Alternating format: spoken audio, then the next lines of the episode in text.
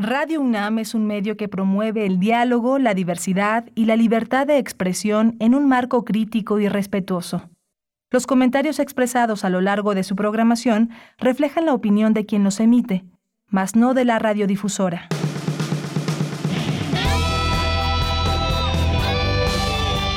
Prisma RU. Relatamos al mundo.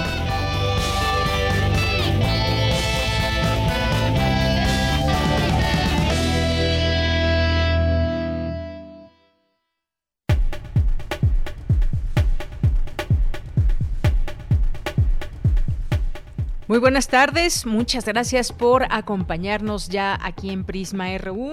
Es la una de la tarde con cuatro minutos y así damos inicio a este espacio con mucha información. Vamos a cerrar el fin de semana, a cerrar la semana más bien, con mucha información. Omicron se sigue extendiendo por el mundo. Vamos a conocer más de cerca qué es lo que está pasando con esta variante, tratarlo de entender desde las distintas aristas que aquí les vamos presentando. En esta ocasión vamos a hablar con eh, la doctora Susana López Charretón, que es viróloga, experta en estos temas de cómo es que se comporta un virus, así que vamos a tener esta oportunidad de platicar con ella y conocer más en este sentido del virus.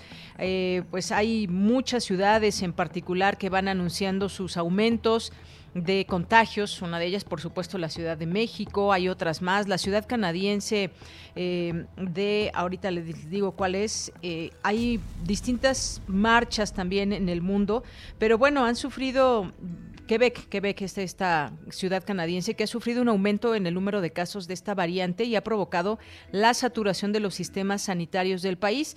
Ya también dábamos cuenta en, al inicio de la semana de los eh, récords que ha batido Estados Unidos en cuanto a contagios, personas también que han llegado ya a los hospitales y que poco a poco va creciendo este número. Y como estos lugares, muchos otros también están ya, eh, digamos, muy alertas en torno a el comportamiento de esta variante. Se dan a conocer día a día todos estos eh, números y pues vamos a platicar el día de hoy, como les decía, sobre el tema enfocado a la virología, un poco pues saber cómo, cómo, por qué se dan estas variantes, estas mutaciones, porque se está poniendo a prueba eh, eh, pues en el mundo muchas situaciones de cómo reaccionar rápidamente ¿Qué debemos de tener claro de esta variante en términos de virología? Pues ya lo platicaremos en un momento más. Y luego vamos a pasar a un tema, un tema coyuntural completamente, un tema que tiene que ver con el, con el CIDE, este conflicto que hay en el Centro de Investigación y Docencia Económicas. Vamos a conversar con el analista político y egresado del CIDE, Leonardo Núñez. Eh, vamos a conversar con él sobre esta convocatoria de CONACIT para modificar los estatutos del CIDE, qué es lo que representa un desafío para la vida colegiada y la libertad eh, es congruente o incongruente con un discurso de apertura al diálogo. Lo conversaremos con el doctor Leonardo Núñez. No se pierdan esta conversación también sobre el CIDE.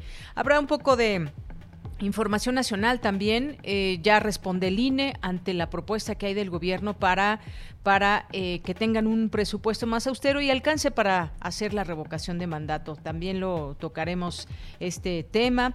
Vamos a, tener hoy en Corriente Alterna un trabajo de la estudiante Luz Cecilia Andrade sobre la resistencia del ejido El Bajío contra una minera allá en Sonora. Hoy es viernes también de Refractario RU con Javier Contreras. Los temas que han sido noticia en la semana. Los traemos aquí al análisis y cerraremos Melomanía RU con Dulce Wet a quien le mandamos un abrazo a Dulce Wet y pues quédese con nosotros también la información universitaria de todos los días importante en este espacio informativo. Saludos allá en cabina a mis compañeros Rodrigo Aguilar al frente de esta producción, Denis Licea en la asistencia, Arturo González en los controles técnicos y aquí les saluda Deyanira Morán. Gracias por su atención, iniciamos y desde aquí relatamos al mundo. Relatamos al mundo. Relatamos al mundo.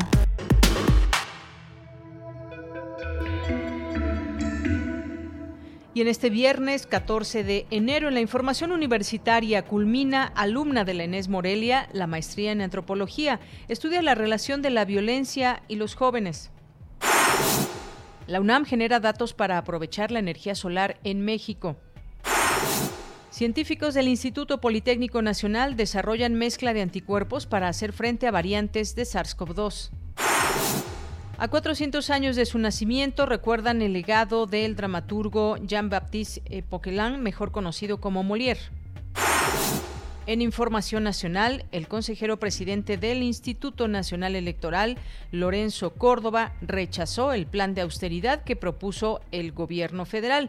Al respecto, el secretario de Gobernación, Adán Augusto López, aseguró que no hay margen presupuestal para ampliar los recursos al Instituto Nacional Electoral.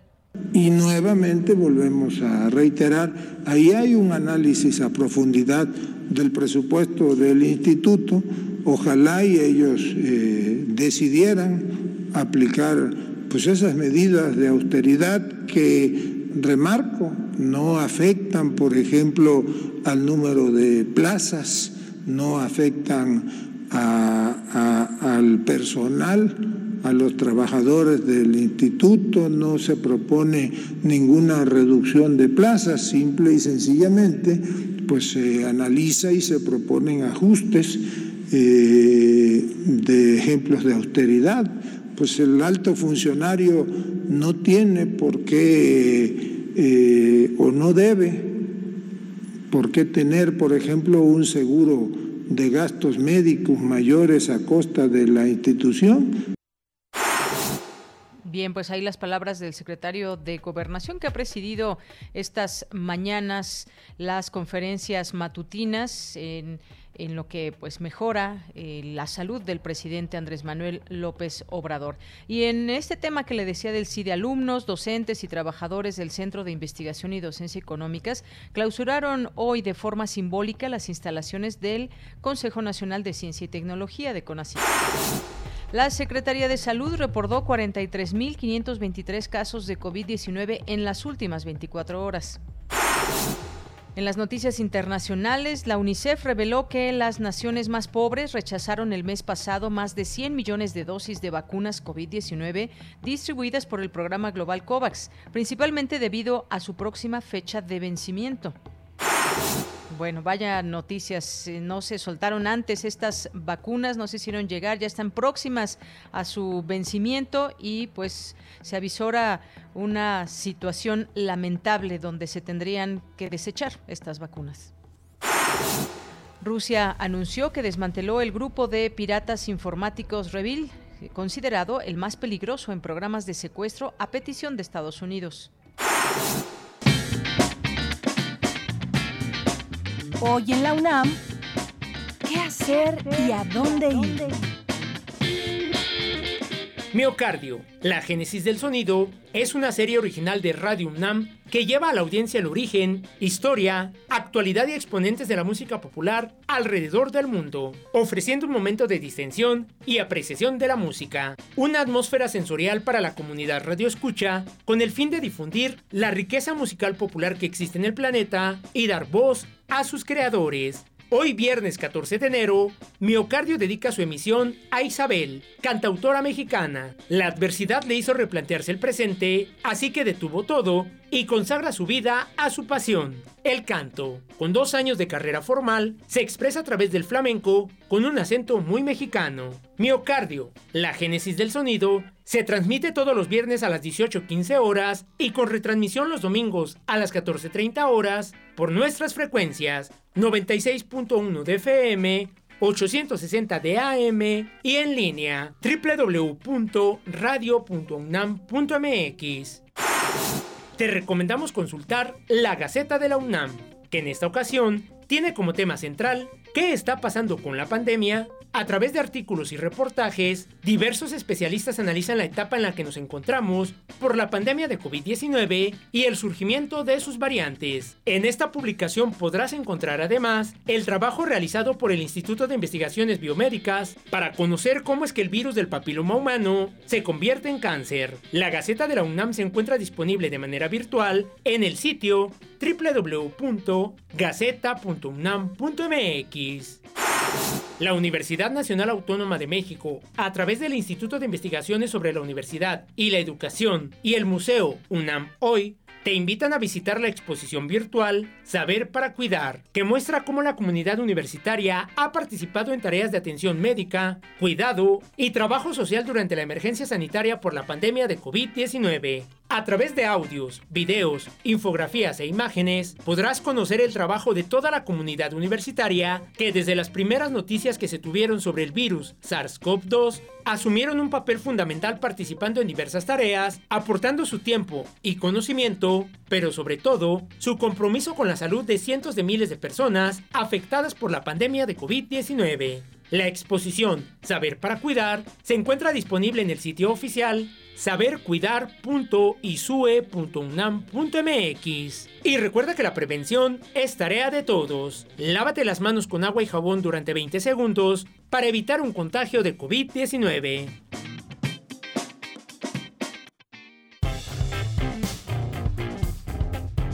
Campus RU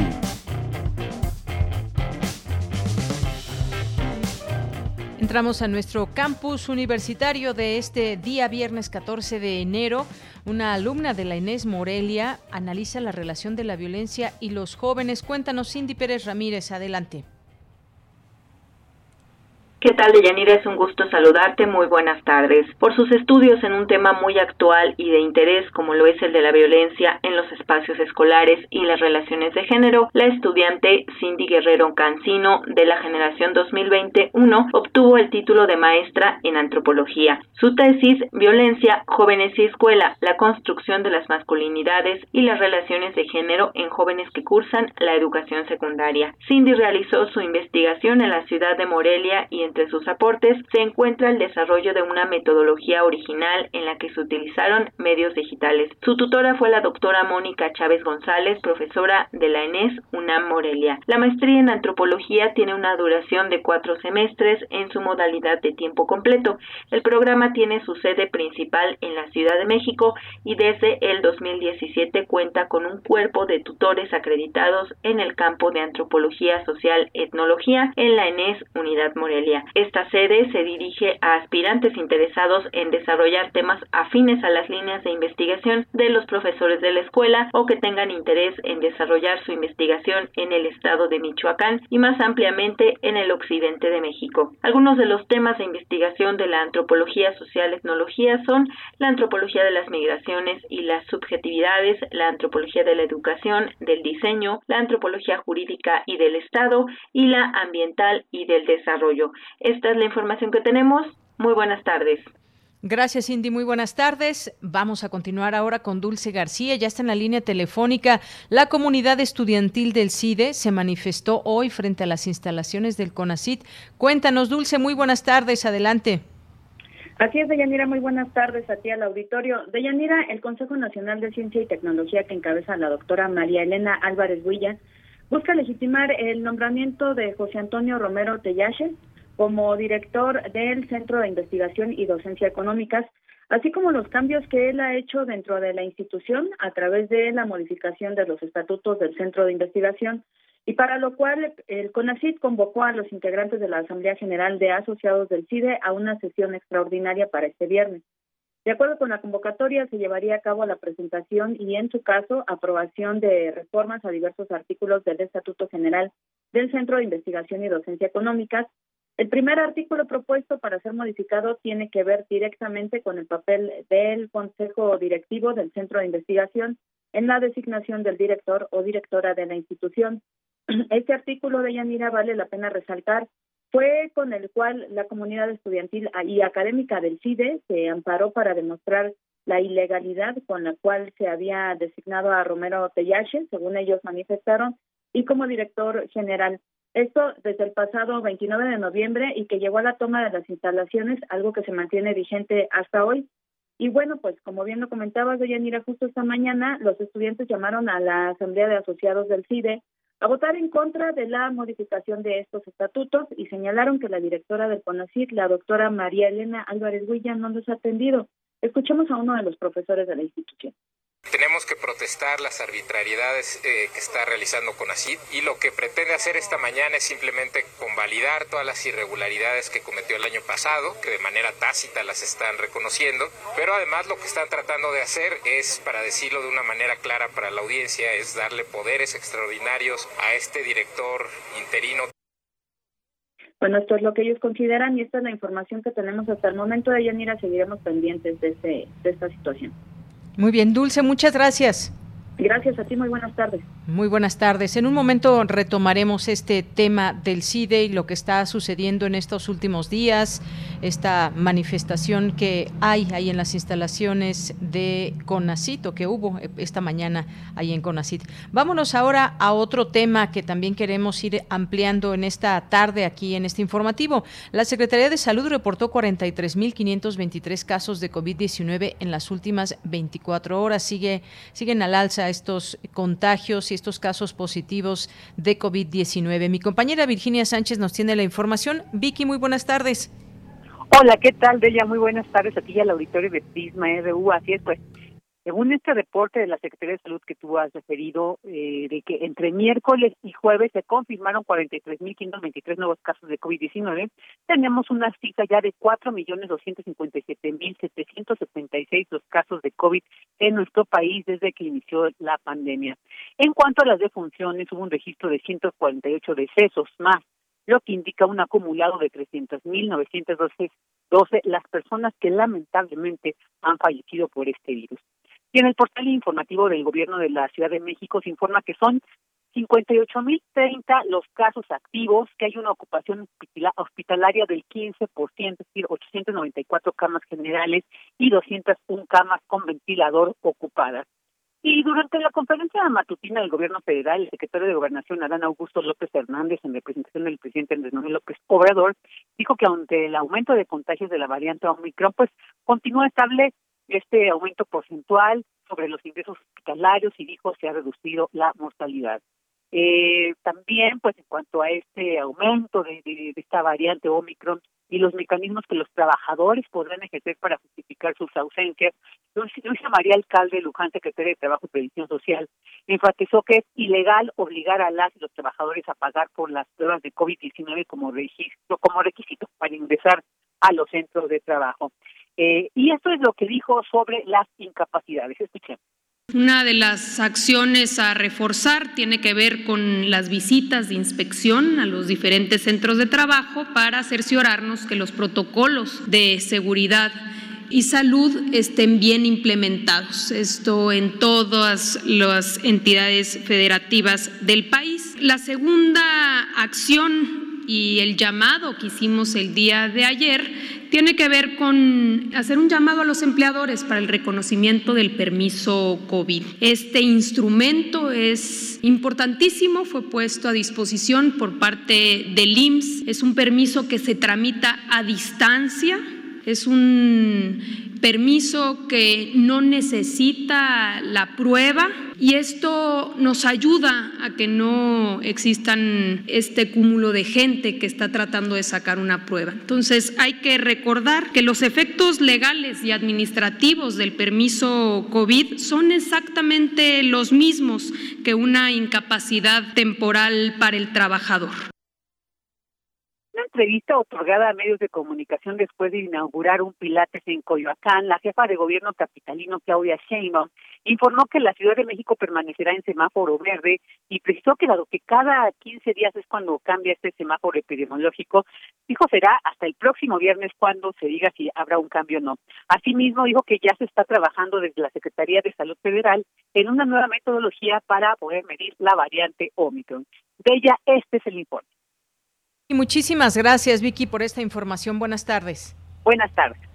Pues ya que estamos en estos eh, temas de Omicron, cómo van subiendo los números en México, en el mundo, estamos en una situación que quizás no hubiéramos imaginado, dado que pensábamos que pues conforme avanzan los meses, la vacunación tendríamos un escenario diferente. Sin embargo, no fue así y son las sorpresas que se han dado con respecto a estas variantes o mutaciones que van teniendo los virus.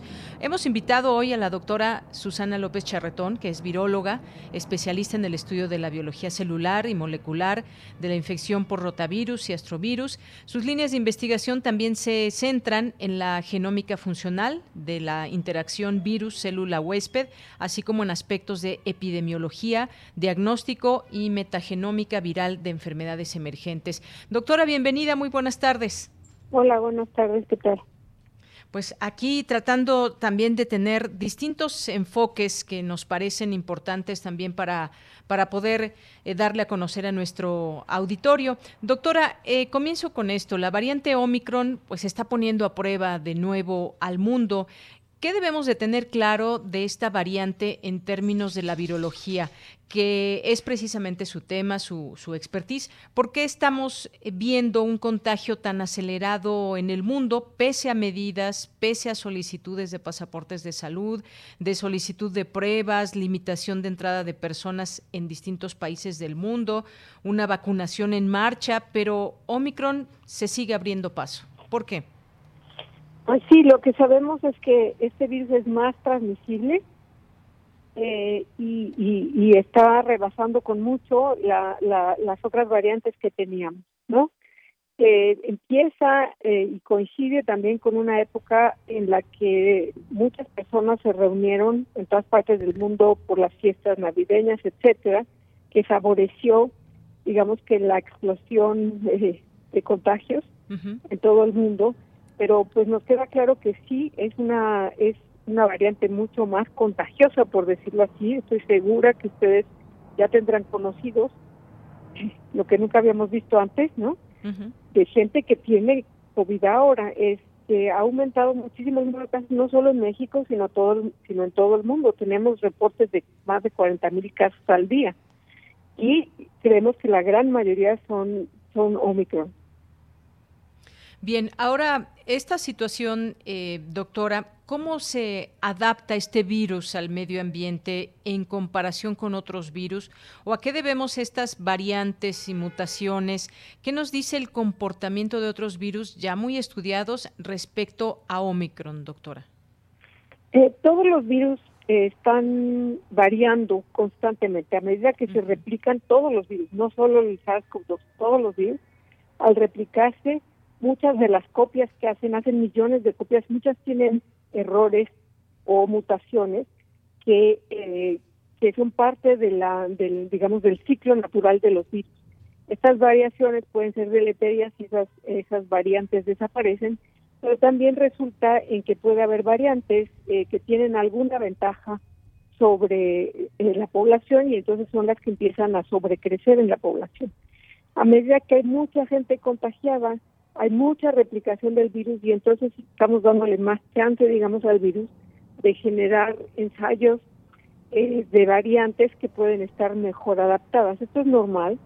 Lo único es que ahora tenemos metodologías que nos permiten ver estas variantes en tiempo real, lo que nunca había pasado con otras epidemias. Estamos secuenciando el material genético de, de los virus que se están aislando en todas partes del mundo de muchas personas y vamos viendo cómo varía y eso explica estos picos de contagio.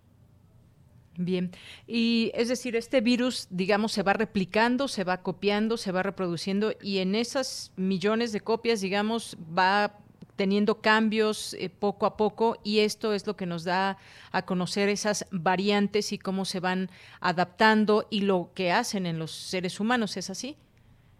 Así es, o sea, estas variantes que normalmente se generan con la replicación del virus, hay algunas dentro de, una población enorme de, digamos, de copias de una fotocopiadora, algunas tienen errorcitos. Algunas de esas, pues no, no importan, pero algunas de esas copias, digamos, de, de la copiadora que hizo millones de copias, tienen algo que, alguna variación que las hace más aptas más aptas para seguir replicando, para seguir replicándose y eso son las variantes exitosas que empiezan a sobresalir en la población y eh, no necesariamente son son más aptas para algún aspecto de, de la replicación en el huésped humano. No necesariamente causan una enfermedad más grave, sino que se pueden replicar mejor.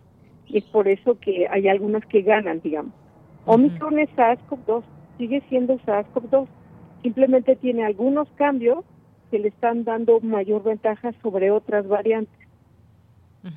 Eh, doctora, ¿hacia dónde va el, un virus naturalmente cuando surge un virus como este, por ejemplo, de SARS-CoV-2, que ha tenido estas variantes y que se ha eh, pues está, se hace presente en todo el mundo y ya hemos visto pues la facilidad de contagio de esta variante, pero ¿hacia dónde van naturalmente los virus en respecto a su comportamiento? ¿Hay algún momento en que ya no tienen modificaciones o siempre va a haber estas variantes? Porque en algún momento tendrá que ceder esta pandemia.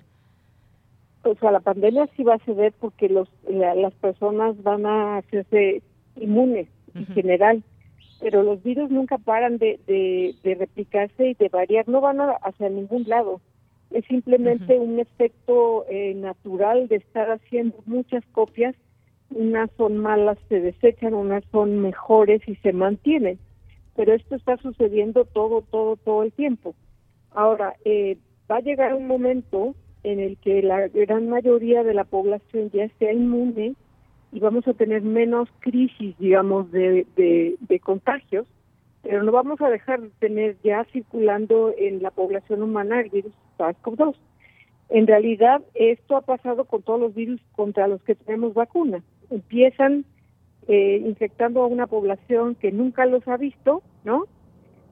Y eh, posteriormente se van adaptando, bueno, se adaptan a, a replicarse muy bien en los humanos, en las personas, y finalmente ya se vuelve no una infección, una infección pandémica en la que están tocando a personas que nunca han sido infectadas, sino que ya se vuelve una, una infección endémica en la que la población ya es inmune, pero sigue el virus circulando.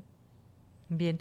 Es decir, y ahora que toca usted ese tema de las, de las vacunas, ¿qué, ¿qué, le pasa al virus con las vacunas? Es decir, se, al principio, como usted bien mencionaba, se encontró con una población que no tenía ningún tipo de protección, simplemente entraba a los organismos y hacía lo que tenía que hacer eh, de distintas formas y, manifestaciones que vimos ya muy claramente entre la población del mundo. Pero al encontrarse con una población vacunada Omicron, ¿qué es lo que sucede? Se, digamos, ¿podríamos hablar de alguna manera de debilitamiento del virus o no?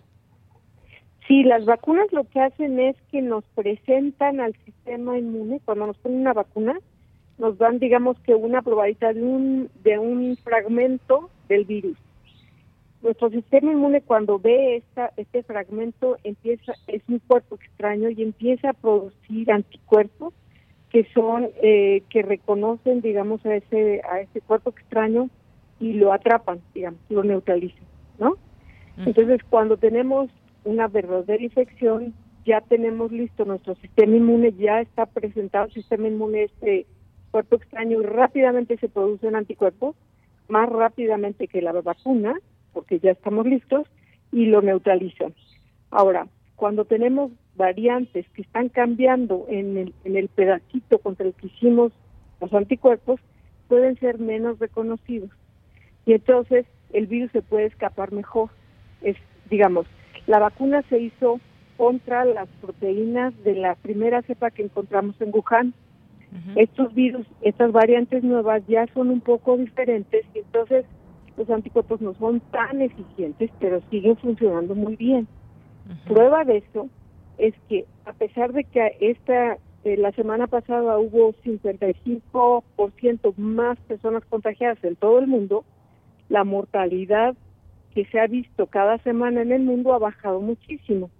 Y eso es gracias a que una buena parte de la población ya está siendo eh, inmune por vacunación o por previas infecciones. Bien, es decir, con las vacunas, digamos que pues el virus de cualquier manera entra al organismo, eh, podríamos decirlo así un poco como que se defiende o tiene un proceso de adaptación y por eso las, la, la pregunta de si las vacunas que tenemos ahora sirven ante Omicron o las posibles nuevas variantes que se vayan descubriendo. Pues hasta ahora hemos visto que sí. Tenemos eh, digamos que con la vacuna se nos despierta la, la producción de anticuerpos, pero también se nos despierta otra ramita de la respuesta inmune que son células del sistema inmune que también están preparadas contra la infección y que destruyen al virus, ¿no? Entonces, si los anticuerpos a veces fallan un poco, está la, la segunda parte de la defensa que son las células. Hasta ahora sabemos que sí hay, eh, que todavía funcionan muy bien nuestro sistema inmune contra las distintas variantes en diferentes grados. Contra Omicron parece ser que ha bajado un poco la respuesta de los anticuerpos, pero se sigue controlando bastante la infección. De hecho, eh, se ha visto hasta ahora, tenemos poco de conocer el virus, pero los reportes son de que la infección eh, dura un poco menos de tiempo y en muchos casos es menos grave. Bien, eh, digamos con esto que nos está usted mencionando, eh, cuando las personas aplican alguna de las vacunas que se están poniendo en todo el mundo, digamos que nuestro sistema inmune se forza, por eso es importante fortalecerlo ante esta enfermedad. Pues eh, eh, en realidad lo tenemos, le tenemos que presentar algo que nunca ha visto al sistema inmune, que es una vacuna, para que aprenda a reconocerlo y a, y a combatirlo. Ahora, todas las vacunas contra SARS-CoV-2 que tenemos inhiben, digamos, o nos protegen de una enfermedad severa o de la muerte, pero no inhiben que el virus se replique un poco, que sí nos infectemos. Muchas veces las personas vacunadas se infectan de manera asintomática, es decir, no tienen ningún síntoma o tienen síntomas leves, pero siguen contagiando. Entonces es por eso que a pesar de que estemos vacunados, nos tenemos que proteger y proteger a los demás con las medidas que hemos repetido incansablemente, que es usar cubrebocas y mantener distanciamiento físico no permanecer en lugares cerrados. Bien. Eh, ante signos de, coronavirus, eh, doctora, ¿es mejor aislarse que acudir a hacerse eh, las pruebas? Esto es algo que se ha sugerido también desde la Ciudad de México por parte de las autoridades. ¿Qué es lo que usted diría al respecto cuando alguien comienza a tener síntomas que pues implicarían un posible cuadro de, de COVID-19?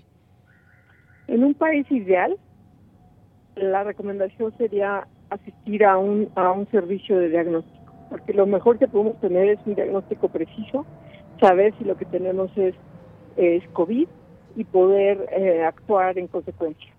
El problema es que no vivimos en un país ideal y la, la, eh, la cantidad de contagios que está habiendo en México ha hecho en México y en el mundo ha, provocado que haya una escasez de todo tipo de pruebas, las de antígeno y las de PCR.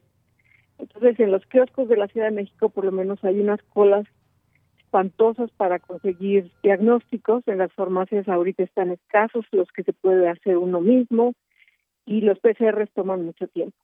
Entonces, en este momento no es lo ideal, pero mi sugerencia es que si se tienen síntomas gripales, corrimiento nasal, tos, fiebre, dolor de cabeza, y es muy difícil conseguir una prueba eh, de manera expedita, digamos, es mejor quedarse en casa y aislarse. ¿Por qué? Porque ante la sospecha, si yo me voy a ir a pasar tres horas en una cola para conseguir un diagnóstico, si no estoy infectado, me voy a infectar con los que sí lo tienen, ¿no? Porque están todos ahí para el diagnóstico y los y, o, contagio a la gente que no lo tiene. O sea como que se se complica mucho la situación cuando hay colas enormes para poder conseguir un diagnóstico Efectivamente. Bueno, pues ahí está esta recomendación, como usted bien dice. Digo, lo ideal es saber si tenemos o no eh, COVID-19 como parte también de nuestro propio historial médico. Hay gente que pues ha pasado por un cuadro asintomático y después se hace prueba de antígenos y resulta que pues ya tuvo COVID-19, ni siquiera pudo aislarse porque no sabía que tenía este virus. También hay estas situaciones que se han presentado. Eh, doctora, yo quisiera preguntarle, ¿usted imaginó un poco eh, hasta a manera de ficción quizás, que un virus como este, el SARS-CoV-2, pudiera existir y poner a prueba al mundo de la manera en que lo está haciendo, porque es un virus nuevo, sin precedentes, pero quizás un poco eh, conociendo el comportamiento de los virus, eh, ¿imaginó en algún momento un, un escenario como el que estamos viviendo? Pues en realidad desde hace muchos años sabemos que que estamos cada vez más cerca de tener pandemia, justo porque hay una población mundial muy grande, porque estamos invadiendo ecosistemas donde puede haber otros virus. Los virus muchas veces brincan de animales a las personas. Entonces, todos estos factores eh, nos han hecho hace mucho tiempo a los virólogos saber que iba a haber eh, este tipo de brotes. Ahora, la magnitud de este, en toda mi imaginación, no llegó. llevamos dos años y ya cachito y no podemos volver a una vida normal. Entonces sí, sí rebasó todas las ideas que teníamos, aunque sabíamos que venían las pandemias. Sí, bien, pues sí, es eh, algo muy importante que usted acaba de mencionar que tiene que ver con esta, no sé si llamarle así, esta depredación que tenemos también de nuestro entorno y que este virus que ya existía pues haya saltado al humano. ¿De qué manera quizás no lo tengamos de manera precisa y exacta, pero, pero fue de esta manera? Sí, aunque también la contribución es el número de personas. Si estamos en un pueblito aislado, eh, con poquitas personas, pues es difícil contagiarse, ¿no? De nada. Pero si vemos las fotos de, de, cualquier parte del metro en la mañana o de cualquier parte del mundo en el transporte público, nos damos cuenta que es facilísimo para cualquier virus infectar a, montones de personas justo por el, eh, pues porque estamos, eh, hay muchísimas personas en cualquier parte. Entonces eso favorece mucho los contagios. Claro. ¿No? Bueno, pues doctora, muchas gracias. Como siempre es muy interesante poder platicar con usted y que nos vaya dando luz en algunos de estos temas, preguntas que, que nos van surgiendo con respecto a este virus, ahora específicamente con Omicron. Seguiremos teniendo estas conversaciones si usted no, nos permite eventualmente. Por lo pronto, muchas gracias. Muchas gracias a usted. Hasta luego. Hasta luego. Bien, pues fue la doctora Susana López Charretón, viróloga especialista en el estudio de la biología celular, molecular eh, y de la infección por rotavirus, astrovirus, y bueno, tiene una expertise muy amplio en torno al tema de la epidemiología, eh, de la epidemiología y la virología y respondiendo estas preguntas que de pronto nos, nos surgen. De verdad había se había imaginado alguien que un virus eh, con estas características eh, pudiera poner de cabeza al mundo, pues ya vemos que ahí están algunas de las respuestas en torno a cómo se comportan los virus, cómo van variando dentro de esta replicación que tienen eh, todo el tiempo y seguiremos tratando de entender desde distintas aristas las afectaciones de este virus a la humanidad. Y bien, por cierto, antes de pasar a nuestra, a nuestra siguiente charla, muy rápidamente, quizás algunos de ustedes ya lo saben, pero la UNAM está realizando pruebas de COVID-19 para comunidad universitaria y público en general en la Facultad de Ciencias de la UNAM, que puso a disposición eh, un laboratorio especial para realizar pruebas contra el COVID-19 con cuotas de recuperación que van de los 500 a 700 pesos eh, de acuerdo con esta prueba requerida. Y también pues estamos en, nuestra, en nuestras redes sociales publicando información al respecto también de estas, de estas eh, pruebas para la comunidad Continuamos. Porque tu opinión es importante, síguenos en nuestras redes sociales, en Facebook como Prisma RU y en Twitter como arroba PrismaRU.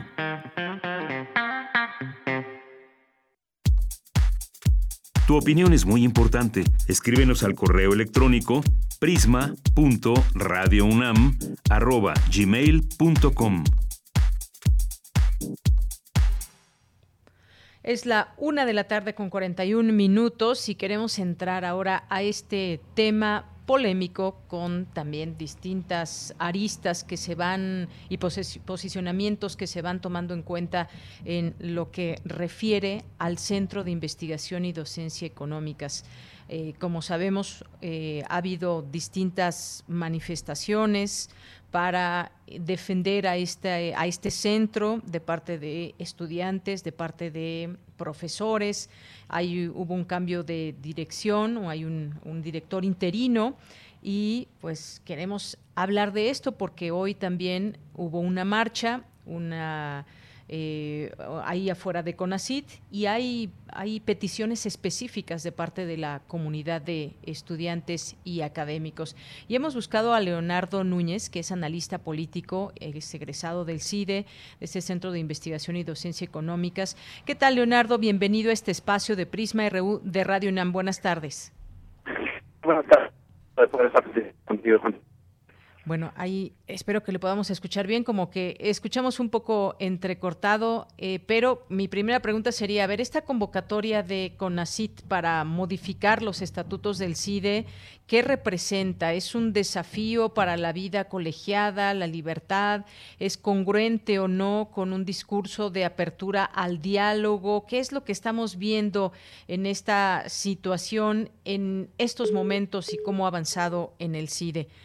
Bueno, ahí tuvimos un problema con la comunicación, se cayó, se cayó la, la, eh, llamada telefónica que teníamos con Leonardo Núñez y pues le, escuchábamos muy poco a Leonardo. Ojalá que en algún momento podamos retomar esta comunicación. Yo estoy, aquí atenta a lo que nos diga producción. Por lo pronto, pues es esta la pregunta, digamos, que queda ahí. ¿Qué significa esta convocatoria de CONACIT para modificar los estatutos del CIDE?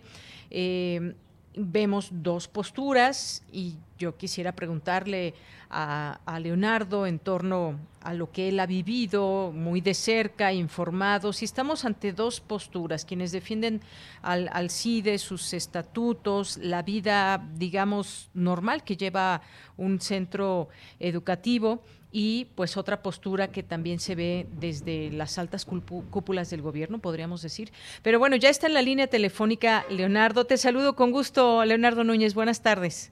¿Qué tal? Muy buenas tardes. Encantado de poder platicar contigo, Victoria. Gracias, ya te escuchamos muy bien, me da mucho gusto. Oye, pues decía que esta convocatoria de, de CONACID para poder modificar los estatutos del CIDE, ¿qué representa? Si es un desafío, eh, si es algo congruente, incongruente con el discurso de apertura al diálogo que también estamos a la, a la espera. ¿Qué es lo que tú puedes ver al día de hoy eh, en este conflicto? Creo que lo, lo, que representa son dos cosas. Creo que, que es el, el, doble rasero que con el que la directora del CONACYT se ha presentado públicamente. Cuando habla eh, abiertamente, dice que está abierta al diálogo, que está dispuesta a conversar con los estudiantes y escuchar sus demandas a buscar una salida al conflicto. Pero por la vía de los hechos, lo que vemos es que es que se ha negado a las múltiples mesas que los estudiantes, los profesores y el sindicato de trabajadores le han puesto para poder dialogar y que lo que ha mostrado es una cara eh, en la cual hay intolerancia hacia la diversidad y hay un deseo de imponer su voluntad sin importar cuál sea el costo y sin importar las consecuencias para el centro. Y en el caso de, la propuesta que afortunadamente no se pudo discutir esta vez, pero que está, está presente, pues vas a revisar qué es lo que quiere hacer con el CIDI. Lo que quiere hacer es que todas las, las partes en las que hoy los profesores a través del Consejo Académico pueden conocer y aprobar, por ejemplo, los programas de estudio, eh, eh, la, la, suspensión de los programas docentes, los proyectos académicos, en fin, toda la vida interna de la universidad, bueno, del CIDE, como un centro de investigación, se da con instrumentos colegiados, es decir, donde hay varias personas que tienen que deliberar y tienen que votar.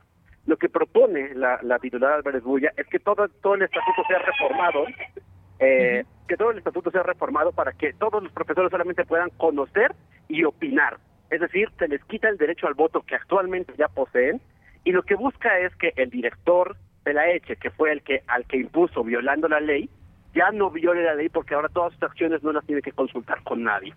Entonces lo que está tratando de hacer es, es una fórmula extremadamente peligrosa que es tratar de legalizar todo lo ya ilegal que ha hecho a lo largo de estos meses. Bien, eh, Leonardo, es decir, tú nos dices, no hay un porqué para esta reforma, no hay una justificación válida para que en este momento se modifiquen los estatutos del CIDE. Así es, válida creo que no es no hay ninguna justificación. Lo que sí es que la explicación es que este, estos intentos de reforma tratan de controlar y aniquilar la diversidad en el CIDE porque lo que está tratando de hacer es que todos los puntos de decisión en los cuales los profesores y la comunidad académica podrían debatir o podrían rechazar eh, eh, posibles ideas del, del director ahora queden suprimidas para que él sea la única voz que pueda decidir a quién correr, a quién no correr, cómo modificar los planes de estudio, y esa no es la vida universitaria. Y también por eso, una de las demandas de, de, de la comunidad del CIDE es la autonomía universitaria, porque a diferencia de la UNAM, el CIDE no tiene esas, esas características. Los profesores no están protegidos por la libertad de cátedra, los estudiantes no están cobijados por la autonomía universitaria, por eso hay policías del Servicio de Protección Federal que hoy están en el CIDE, con, donde los estudiantes tienen tomadas las instalaciones, y en fin, una multiplicidad de cosas que no podrían pensarse jamás en la UNAM, pueden suceder en el CIDE precisamente porque no tiene autonomía. Y lo que está tratando de hacer la administración de la Bulla es someter esos pocos espacios de libertad, esos pocos espacios de, diálogo que había, para sustituirlos por la facultad legal de que una sola voz decida qué se hace, cómo se hace y que todos los que no estén alineados pues estén fuera, como ya lo hemos visto con los diferentes profesores que han sido retirados de su cargo simplemente porque han cuestionado al director que ha sido impuesto ilegalmente. Bien, eh, Leonardo, vamos a ponerlo así con todo esto que nos estás diciendo. Eh, hay dos posturas, quienes están defendiendo al CIDE, que hemos visto, quienes han salido a las calles, quienes se han manifestado allá afuera de CONACID, eh, quienes defienden al CIDE, sus estatutos, y podemos decirlo así, quienes quieren apoderarse desde CONACIT o desde el gobierno, que es lo que tú dirías, de este centro educativo. Así de simple es, o hay algo más que decir en torno a su funcionamiento, si tiene que cambiar, que, porque hay muchas voces también dentro de los propios estudiantes, eh, eh, los docentes, ah, quizás no, no hay una sola opinión al respecto, pero pues lo que se ha visto o quienes hemos visto de manera visible en las calles y con pancartas y demás, pues ha sido esa comunidad que forma parte del CIDE. ¿Cómo lo ves a este punto? Creo que una, de las partes interesantes es que ciertamente solo existen esos dos polos, en la, en medida en la cual la comunidad del CIDE se encuentra completamente unida, eh, algo que siempre hay que recalcar es que este movimiento está respaldado por la votación de todos los estudiantes por la votación de todos los profesores y por la votación de todos los miembros de los sindicatos y de los empleados del CIDE.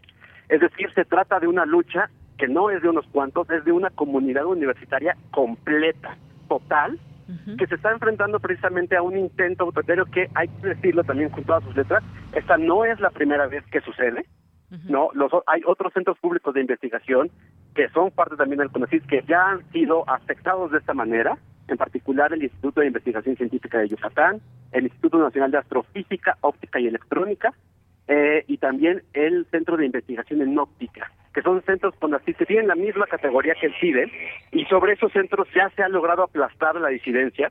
El problema es que pues no tenían la visibilidad eh, del CIDE, pero esto es un proceso que va más allá del CIDE y precisamente por eso también eh, las demandas de la comunidad universitaria pues escapan solamente al centro porque es algo mucho más grande y por eso hay una demanda y una solicitud de que se unan otros otros contingentes como ya ha sucedido. Eh, se han unido los, los los miembros de la Escuela Nacional de Antropología e Historia con el problema que tuvieron últimamente la Universidad de las Américas en Puebla también la Universidad de Guadalajara y en fin otros contingentes están empezando a sumar porque esta es una lucha eh, que no solamente es por la supervivencia de un centro, sino es una forma diferente de ver la ciencia, que es la forma en la cual debería ser, debería ser plural, debería ser libre, debería ser eh, eh, totalmente pues con, todas las características de la investigación científica y lo que pretende hacer el CONACYT y lo que se pretende establecer como una política científica y educativa es crear una sola voz donde todo lo que no quepa en lo que decide el gobierno no se puede investigar, no se puede decir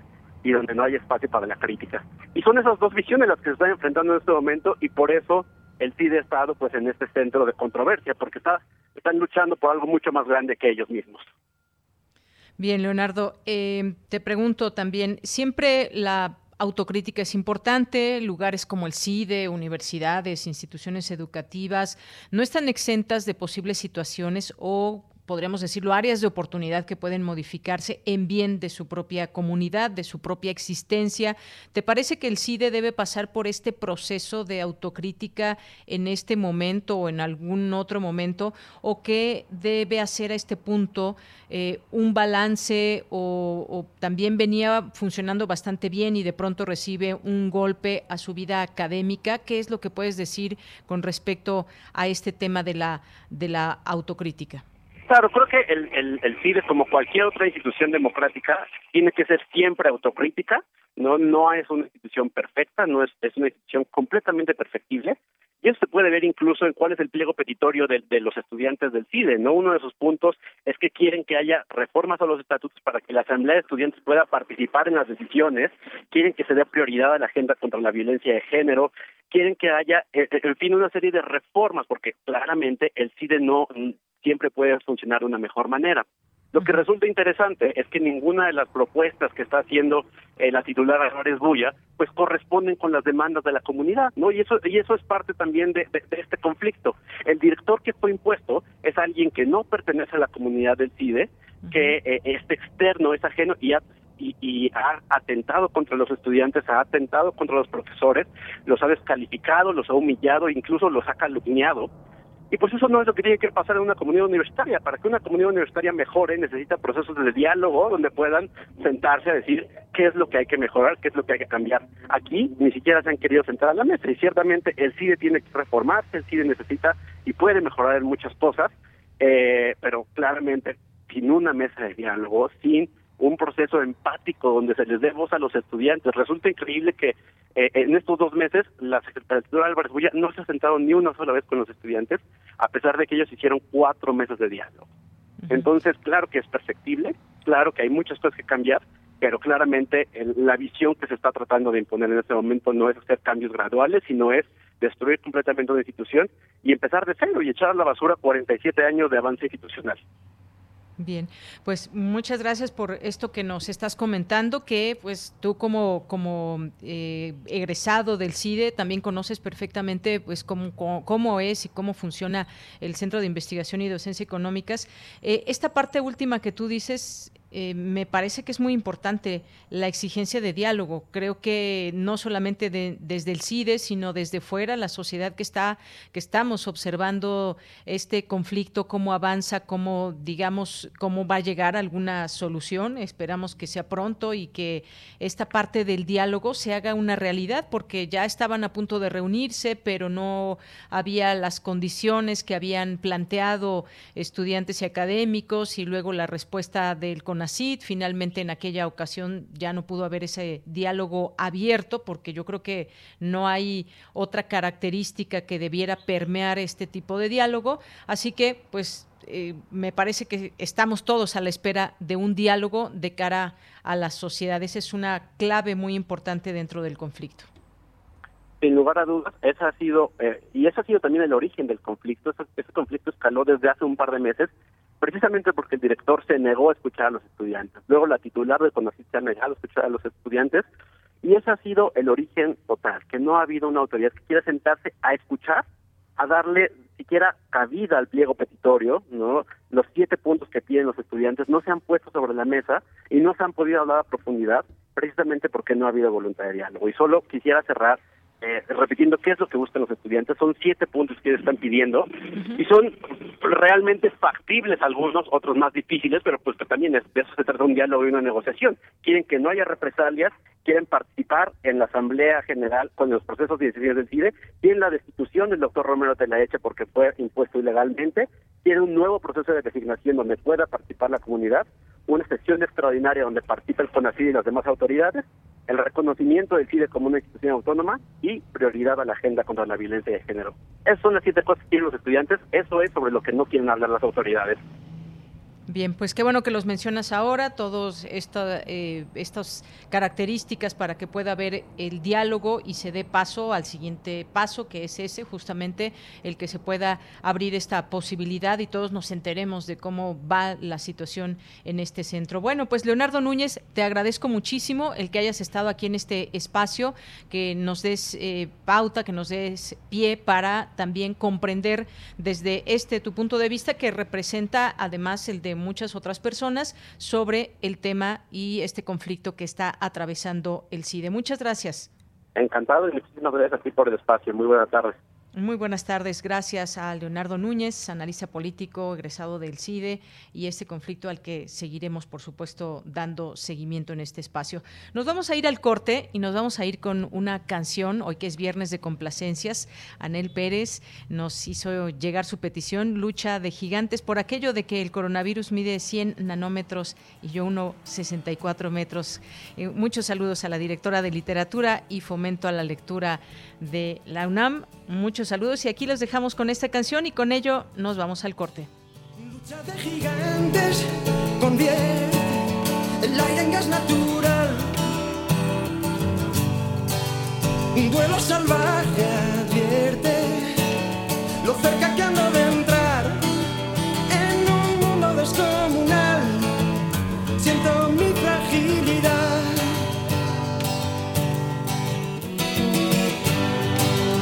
Vaya pesadilla corriendo con una bestia detrás. Dime que es mentira todo, un sueño tonto y no más. Me da miedo la enormidad, donde nadie oye mi voz. Deja de engañar, no quieras ocultar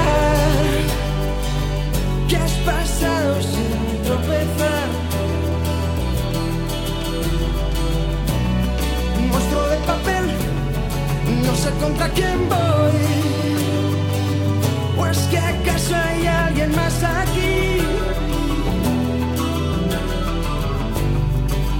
Creo en los fantasmas terribles de algún extraño lugar y en mis tonterías para hacer tu risa estallar en un mundo descomunal. Siento tu fragilidad. Deja de engañar, no quieras ocultar que has pasado sin tropezar. no. monstruo de papel, no sé contra quién voy. Pues que acaso hay alguien más aquí.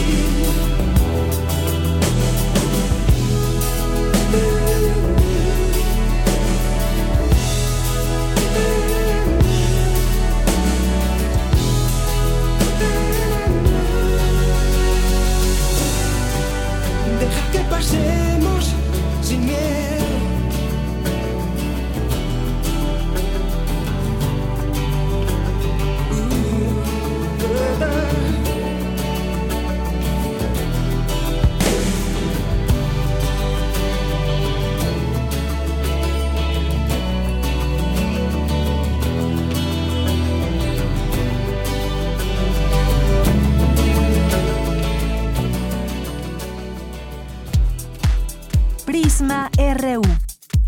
Relatamos al mundo.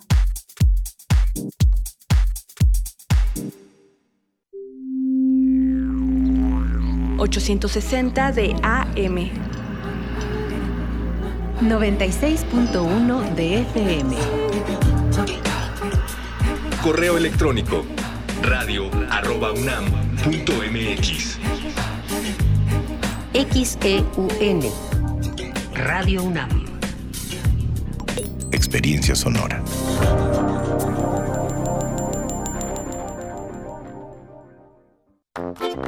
¿Sabes qué tienen en común? El polvo de una estrella durmiente, el moco de King Kong o el enano más alto de todos. Pues que a todos los puedes encontrar en la radio. Solo tienes que decir las palabras mágicas. ¡Hocus!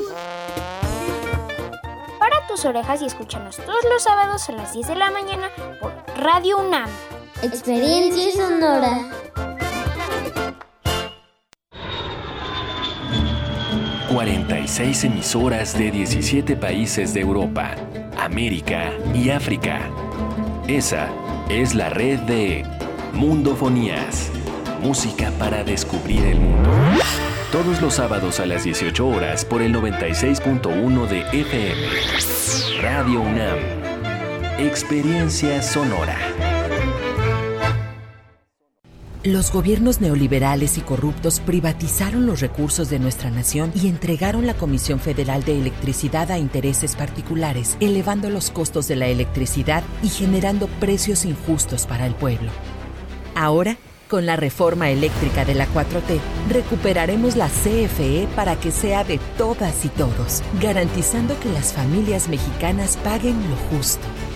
Morena, la esperanza de México. Si tienes deseos de rendirte o no tienes esperanza, si crees que te hundirás en el miedo o la ansiedad, si sientes desesperación o crees que no puedes más, dialoguemos. En la línea de la vida alguien te escucha. Llama al 800-911-2000 o búscanos en redes sociales. Te damos el apoyo y la información que necesites. Juntos por la paz, Secretaría de Gobernación. Gobierno de México. Cultivemos el gusto por el arte escrito y el ejercicio de la imaginación al lado de María Ángeles Comezaña en Al compás de la letra. Rutas literarias para viajar entre textos, poemas y cartas. Todos los jueves a las 18 horas por el 96.1 de FM. Radio UNAM. Experiencia sonora.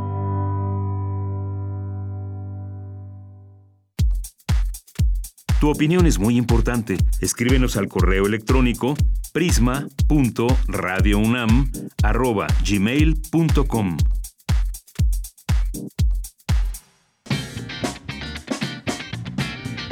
Mañana en la UNAM, ¿qué hacer y a dónde ir? La Dirección General de Deporte Universitario te invita a ejercitarte desde casa con diversos tutoriales que ha preparado para ti de yoga, pilates, activación física para personas de la tercera edad, ejercicios de equilibrio, concentración y cardio, entre otras actividades que forman parte de la barra de meditación en movimiento. Conéctate de lunes a sábado a las 9 horas a través de la cuenta oficial de Facebook de Deporte UNAM. Para este mes de enero, Radio UNAM ha preparado una selección de cuentos en Y al final, Nadie despierta, Relatos para descansar en paz, serie emblemática del acervo histórico de Radio UNAM que data de los años 90, muy apreciada por el público. Mañana, sábado 15 de enero, no te puedes perder Taracán, de Mario González Suárez. Olga despierta en la Cruz Roja sin saber cómo ni por qué llegó ahí. Poco a poco va recordando que estaba en aquel cuarto de hotel con Héctor, cuando aparecieron los Taracanes. No te pierdas esta coproducción del Instituto Nacional de Bellas Artes y Radio UNAM y sintoniza nuestras frecuencias mañana sábado 15 de enero en punto de las 20 horas por el 96.1 de FM, 860 de AM y en línea www.radio.unam.mx. En la próxima sesión del proyecto Recorridos por el Barrio, podrás conocer la historia, arquitectura y memoria de Tlatelolco a través de un recorrido por los lugares más emblemáticos de este místico barrio al norte de la Ciudad de México. Este evento es gratuito y estará limitado el aforo al mismo. La cita es el próximo domingo 30 de enero, en punto de las 11 horas, en la entrada del Centro Cultural Universitario Tlatelolco. Durante el recorrido deberás respetar las medidas sanitarias recomendadas por el personal del proyecto Recorridos por el Barrio. Y no olvides llevar tu cubrebocas. Para Prisma RU, Daniel Olivares Aranda.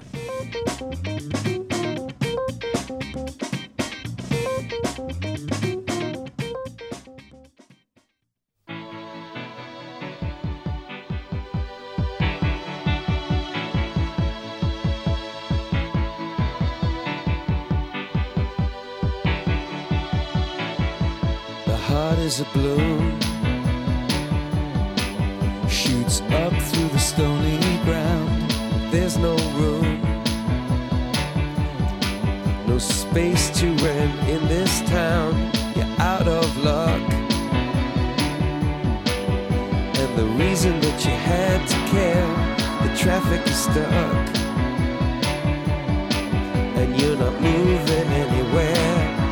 You thought you found a friend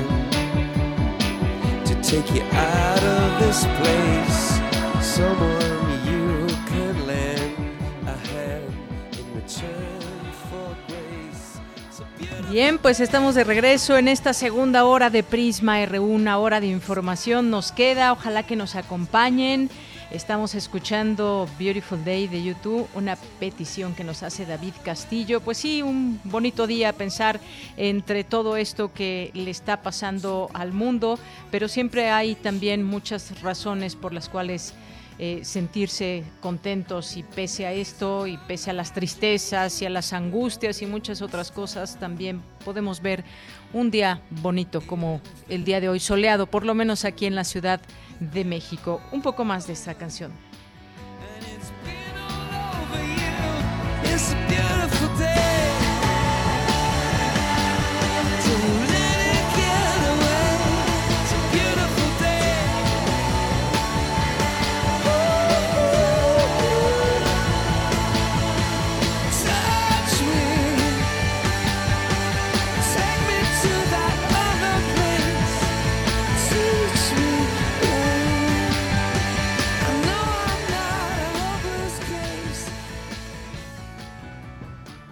Bien, pues estamos de regreso. Muchas gracias a todas y todos ustedes que están aquí con nosotros, eh, escuchándonos en nuestras frecuencias de Radio UNAM, 860 de AM, 96.1 de FM. Nos escuchan también en www.radio.unam.mx. En verdad, un gusto que estén siempre aquí atentos, pendientes de esta transmisión. Nos da mucho gusto siempre saber que están aquí mandando mensajes. Saludos a quienes no mandan mensajes, pero están ahí escuchando. Siempre no crean que los olvidamos. Aquí los tenemos siempre presentes. Muchísimas gracias. Y pues vamos a mandar saludos a todas las personas que nos estuvieran escuchando en este momento y que nos han mandado aquí saludos, que permanecen en esta sintonía. Andrés Mar, saludos a todos. Buen fin de semana, igual para ti. Andrea también. Muchas gracias a César Soto, a Chris Morris, Alejandro Toledo, Jorge Fra, Edgar Bennett. Feliz fin de semana. David Castillo, aquí muy contento escuchándonos. Ojalá que sigan y tengan su diálogo en el CIDE. Eh, Jorge Fra, buen fin de semana y recuerden también en casa hay que estar. Ahí viene la plaga, pues sí, ahí viene la plaga. Muchas gracias, Jorge Mirko Zun, muchas gracias también a Carlos Yautotli, eh, Jorge Fra que nos dice gracias por la información de la excelente programación de Radio UNAM. Eh, muchas gracias también a Ernesto Velasco y Karen. México es nuestro. César Soto nos dice ante las reformas de estatutos del CIDE hay juicios de amparo indirecto, tratamiento ante juzgado y distrito donde deberá esperar respetar la suspensión provisional del acto reclamado.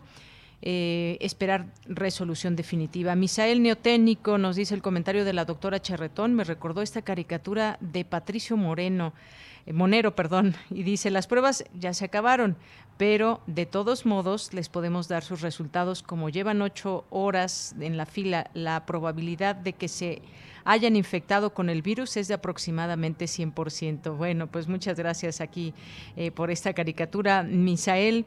Eh, Mario Navarrete, muchas gracias también. Eh, Raquel Martínez, gracias a la doctora por una explicación sencilla para un tema tan complejo. Efectivamente, Raquel, la doctora López Charratón siempre abriéndonos posibilidades de entendimiento. Muchas gracias también a um, Alejandra Hughes, a Carlos Ríos, que también nos hace aquí una petición que por supuesto tomamos en cuenta más adelante que nos dé tiempo, esperemos. Rosario Durán, feliz fin de semana. Muchas gracias aquí por el GIF que nos manda. Silvia Vargas, seguimos con música suave para estimular glándula pineal en estos días tensos de sortear el virus. Enya, Anywhere Is. Ojalá que también nos dé tiempo, Silvia. Si no, que sea parte de la playlist para este fin de semana.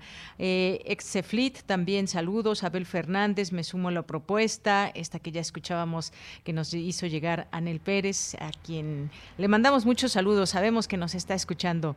Eh, gracias también a Mayra Elizondo, transmisiones esquina con prolongación Miramontes, perdón la, la tardanza. qué bueno que estás aquí presente, Mayra. Gracias también a David, a Tony Sarinen, a Rufina Mirko Zun, Derecho Agrario y Ambiental en México, así se llama en Twitter. Eh, gracias a Refrancito, gracias a eh, Mirko Zun, ya decíamos, y a todas y todos los que se vayan sumando. José Ramón Ramírez hasta, hasta Oaxaca que nos escucha. Rafa allá en Tulum también le mandamos muchos saludos. Eh, ¿Quién más está por aquí? Carlos Fuentes y Espinosa salido, muchas gracias.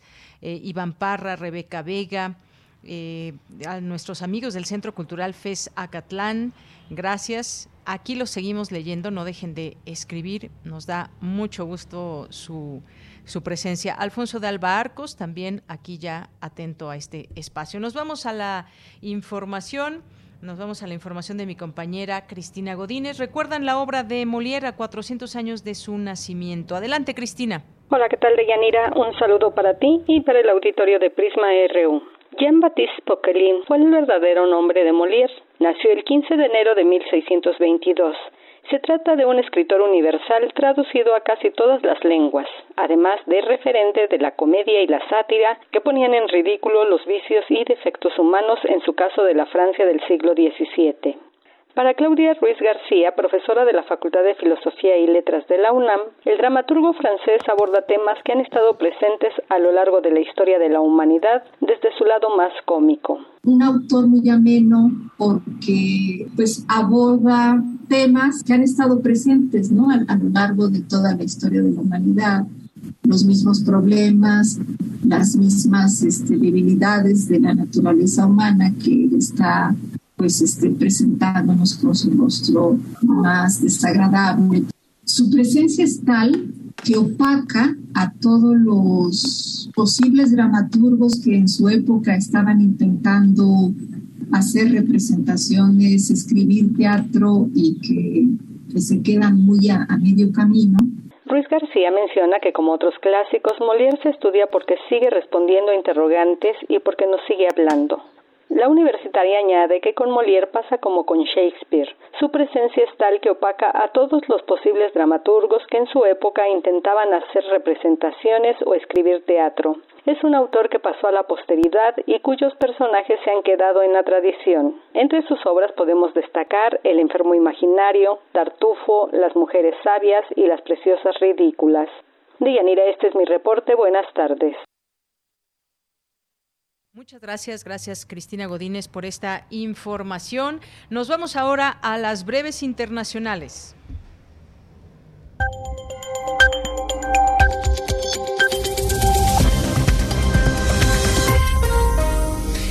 Hola a todos, bienvenidos a esta sintonía, la de Radio Francia Internacional. Vamos ya con un resumen de la actualidad internacional de este viernes 14 de enero.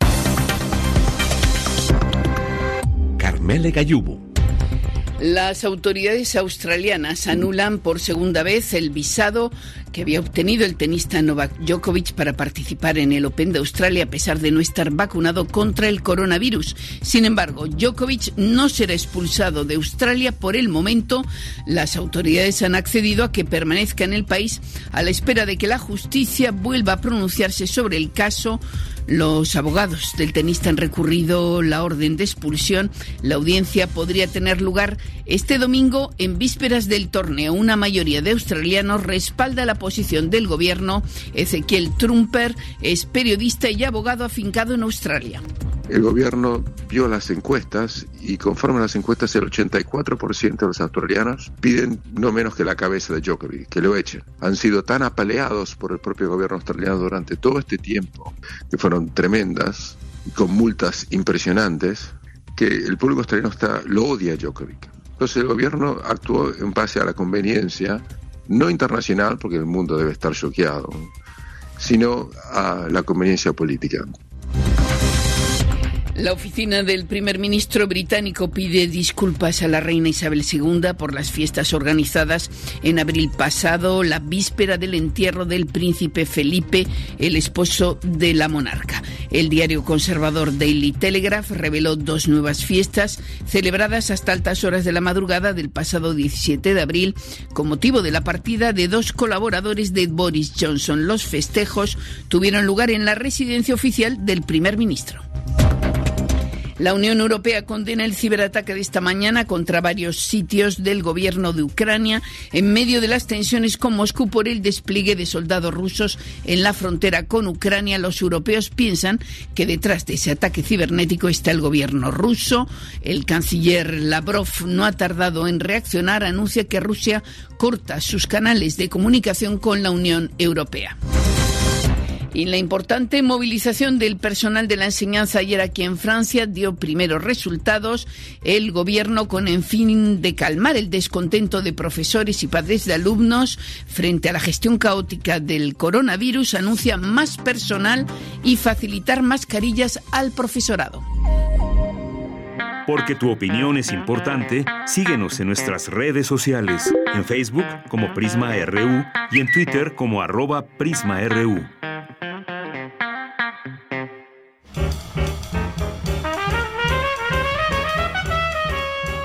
Corriente Alterna. Periodismo veraz y responsable. Un espacio de la Coordinación de Difusión Cultural, UNAM.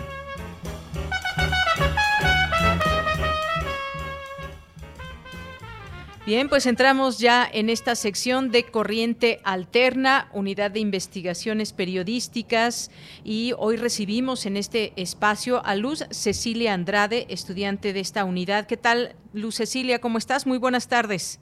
Muy buenas tardes, Deyanira. Mucho gusto en saludarte a ti y a todos los radioescuchas.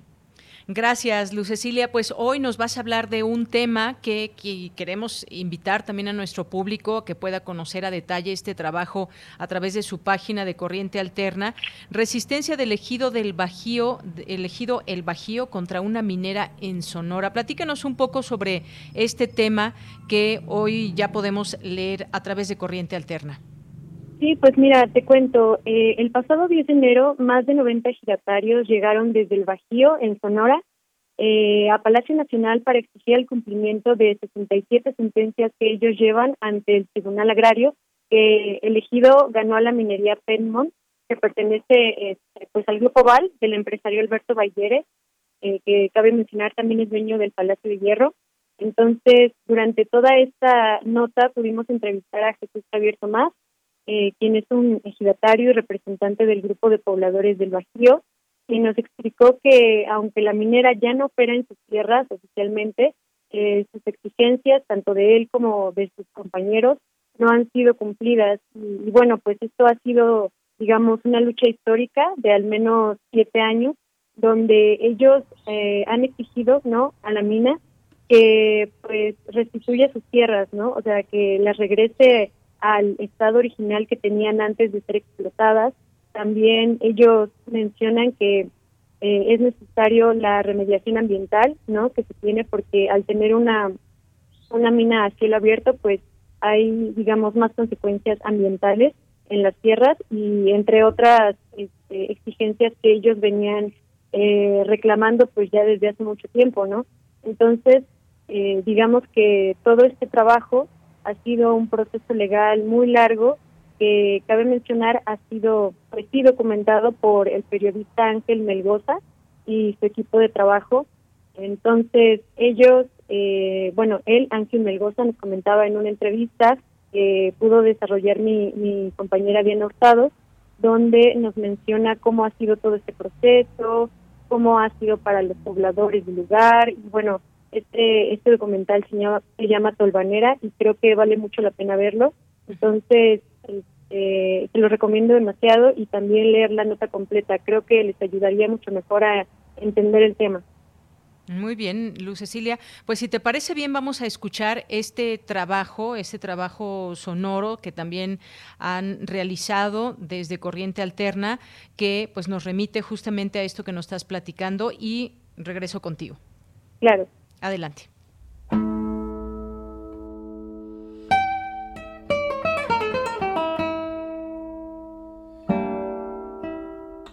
Desde 2014, los pobladores del ejido El Bajío, ubicado en Sonora, ganaron juicios agrarios en contra de la minera Piedmont, que pertenece al grupo Val, del empresario Alberto Bailleres, también dueño de Palacio de Hierro.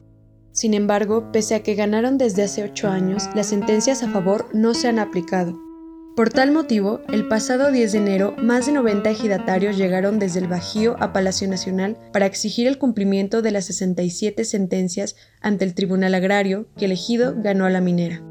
Jesús Javier Tomás González, ejidatario y representante del grupo de pobladores del Bajío, explica que aunque la minera ya no opera en sus tierras, sus exigencias y la de sus compañeros no se han cumplido.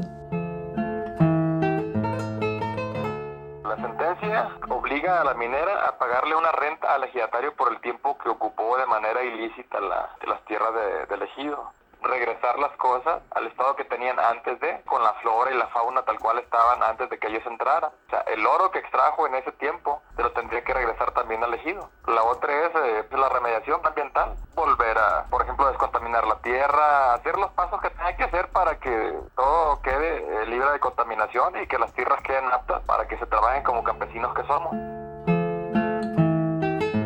En 1996, la empresa Penmont solicitó un permiso al gobierno de México para tener derecho a explotar una parte del territorio del ejido. Tan solo de la mina La Herradura se han extraído alrededor de 5.5 millones de onzas de oro en más de 17 años, y actualmente Sonora es el primer productor de oro en el país. En esta mina a cielo abierto, se escarban y remueven cientos de metros de material rocoso que se disuelve con cianuro, un material peligroso para el medio ambiente y el ser humano. Tomás también habla de la justicia pendiente para José Robledo Cruz y María de Jesús Gómez Vega, líderes del movimiento contra la minera, asesinados el 2 de mayo de 2021. También menciona la muerte de Raúl Ibarra de La Paz en febrero de 2018 y la desaparición de su esposa, Noemí Elizabeth López Gutiérrez. La inacción de ellos pues eh, ya nos ha llevado a que nos asesine la minera cuatro compañeros, a que tenga desaparecido una más, a que nos hayan encarcelado a 12 compañeros y a que hayan también levantado y torturado al menos a 12 también en diferentes ocasiones.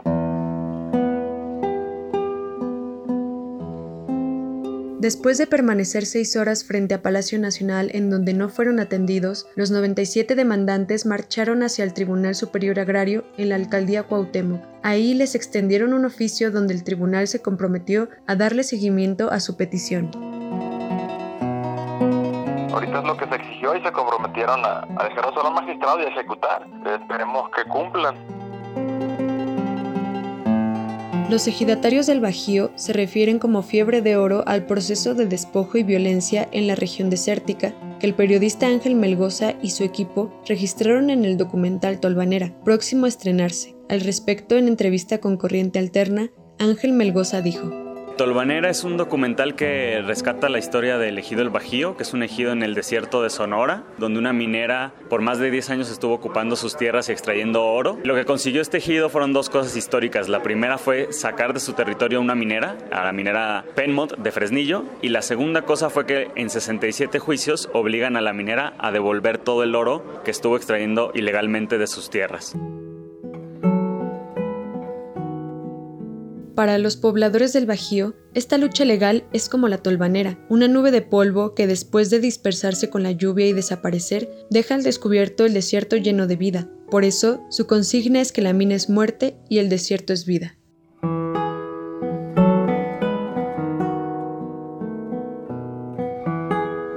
Con entrevista de Diana Hurtado, reporta para Corriente Alterna Luz Cecilia Andrade.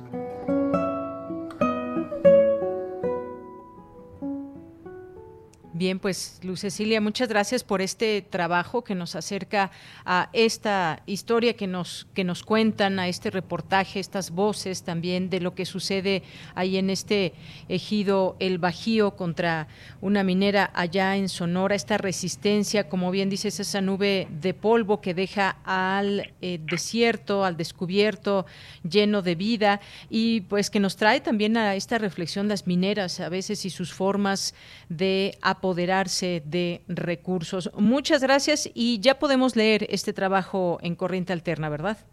Sí, ya, ya está disponible. Muchas gracias, Villanira, por el espacio.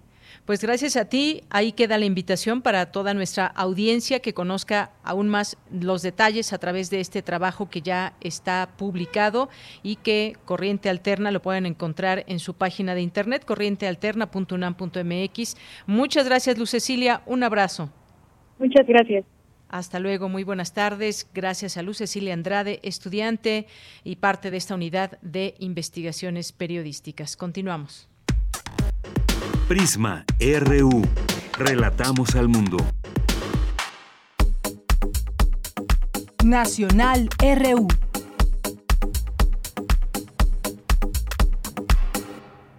Bien, y pues rápidamente algunas notas nacionales.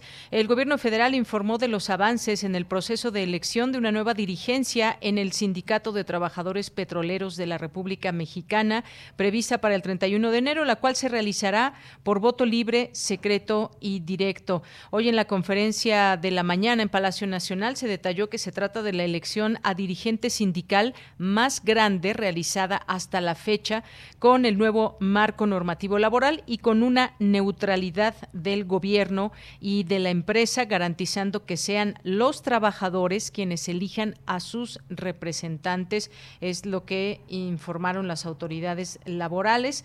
También que el, del 8 de diciembre y hasta el 20 de enero se realiza el registro de votantes. A la fecha, 50 mil trabajadores han dado de alta su correo electrónico y número de teléfono celular a fin de participar en este proceso, emitir su voto electrónico a través del denominado sistema remoto de votación laboral. Este registro de candidatos se realizará del 17 al 19 de enero. La campaña electoral se realizará del 21 al 29 de enero y el día de la elección será el próximo 31 y cuyos resultados se darán a conocer el mismo día. Ya tendremos oportunidad de hablar de este tema. Y pues en otras cosas ya se dio a conocer esta, esta propuesta del gobierno al INE esta propuesta de plan de austeridad que podría disponer de hasta 2.972 millones de pesos. ¿Cómo ha caído al INE? Pues ya hay una respuesta al respecto, luego de que el gobierno federal presentara este plan para que pueda eficientar su gasto con base en medidas de austeridad y así cumplir con su obligación para la realización de la revocación de mandato con el presupuesto que le asignó la Cámara de Diputados y en un análisis que realizó la Secretaría de Hacienda y Crédito Público y la Secretaría de la Función Pública determinaron que el INE podría obtener recursos por hasta 2.972 millones de pesos. Ayer incluso dábamos cuenta de estas eh, de estos rubros en que se habría se haría podría ser, y es una propuesta, un recorte. Explicó que si el instituto hace una revisión de los tabuladores salariales en mandos medios y superiores, podría tener ahorros hasta por 718 millones de pesos y que este ahorro no afectaría los salarios del personal operativo y sindicalizado, además de que no se tendrían que reducir plazas al interior de este organismo. También se explicó que con la adopción de eficiencia del presupuesto en gastos de operación, se podrían obtener ahorros por 554.5 millones de pesos, es decir, suprimir gastos en telefonía celular, combustibles, arrendamientos, viáticos, pasajes, bienes informáticos, entre otros. Hay que recordar que el año pasado la Cámara Baja autorizó al INE un presupuesto de 19.700 millones de pesos y cuenta con 830 millones de pesos adicionales que pueden ser usados para la consulta de revocación. Pero decía que ya hay una respuesta por parte del, eh, del presidente de este instituto, el consejero presidente Lorenzo Córdoba, quien rechaza este plan de austeridad. Digo, no nos esperaba una, una respuesta distinta a la que dio. El consejero presidente del Instituto Nacional Electoral señaló que este plan de austeridad presentado por el gobierno para realizar la consulta de revocación de mandato carece de sustentos técnicos e ignora cómo manejar un organismo autónomo. El gobierno federal acaba de descubrir cómo abaratar el costo del INE.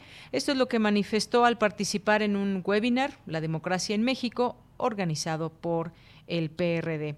Dijo esto y también que hay que evidenciar que, por ejemplo, quien hace estas propuestas desconoce cómo funciona el INE porque se dice estamos en una propuesta sin afectar los derechos de los trabajadores sindicalizados del instituto y dice Lorenzo Córdoba, bueno, el INE no hay eh, en el INE no hay sindicatos por definición en la ley. Sin embargo, señaló que en el marco de su autonomía constitucional como órgano del Estado mexicano, el INE valorará en sus términos el contenido de este documento. Algo que en la semana iniciábamos y, decíamos vamos a conocer esta propuesta de parte de la Secretaría de Hacienda que da al INE la respuesta y sobre eso seguir pues tratando de entender toda esta configuración que hay en, eh, en marcha con respecto al INE, se va a hacer o no la revocación de mandato, que pues todo indica que se va a hacer, ya incluso lo había señalado el propio consejero presidente,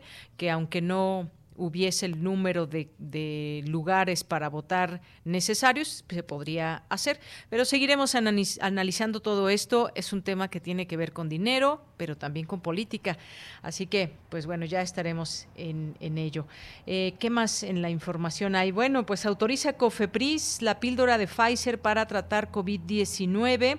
Esta tarde se informó que ya autorizó la COFEPRIS para uso de emergencia el tratamiento Paxlovid de la farmacéutica Pfizer en tabletas para tratar esta enfermedad. El organismo de la Secretaría de Salud explicó que la autorización para uso de emergencia se emite de manera controlada y requiere prescripción médica, considerando los factores de uso y riesgo detallados en el oficio de autorización para evitar mal uso de este medicamento, automedicación o su venta irregular. Eh, también, pues, tenemos más información con respecto, sobre todo al, cuando están subiendo todos estos casos de Omicron, ¿qué dice el gobierno de México en cuanto a los semáforos? Bueno, pues esta información del portal, sin embargo, dice la Ciudad de México continuará una semana más en semáforo epidemiológico verde, una semana más debido a que el cambio se realiza cada 15 días, por lo que esta semana no habrá cambios, informaron las autoridades capitalinas este día. Sin embargo, la jefa de gobierno, Claudia Sheinbaum, eh, como el director de Gobierno Digital de la Agencia Digital de Innovación Pública, Eduardo Clark, adelantaron que el Gobierno federal ya trabaja en modificaciones al sistema de puntajes del semáforo para actualizar la llegada de la variante Omicron, que ha causado una explosión de contagios, pero no así de hospitalizaciones y muertes. Así que seguimos en verde. Ojalá que lo tomemos todas y todos con mucha precaución, con mucho cuidado y que nos sigamos cuidando para evitar más contagios. Si en algún momento nos vamos a enfermar todos, bueno, pues que no seamos todos en bola ni todos juntos. Así que no hagamos fiestas como las a las que acudió el primer ministro de Reino Unido, que ya pidió perdón a la reina Isabel, escuchábamos hace un momento en las notas nacionales, eh, pidió perdón a la reina Isabel II por realizar dos fiestas en la sede de gobierno en la víspera del funeral de su esposo. Felipe de Edimburgo, aumentan también estos reclamos y peticiones para que Boris Johnson dimita. Hay una presión, dado que pues se dio a conocer o se supo de esta información y este viernes el gobierno del primer ministro británico se disculpa con la reina Isabel luego de darse a conocer que personal de su oficina asistió a dos fiestas en Downing Street hasta altas horas de la noche en la víspera del funeral del príncipe Felipe de Edimburgo. Pues el colmo, ¿no? De las autoridades que por una parte están promoviendo medidas estrictas entre su población, pero por otra, pues sin más ni menos se asiste a fiestas hasta altas horas de la madrugada. Hablando de fiestas, pues hay muchas y muchos de nosotros, yo espero que una gran parte de la población pues no esté en estas fiestas. Sí se extrañan esas grandes fiestas entre amigos, entre familiares, pero todavía no es tiempo. Bien, continuamos. Porque tu opinión es importante, síguenos en nuestras redes sociales, en Facebook como Prisma RU y en Twitter como arroba PrismaRU.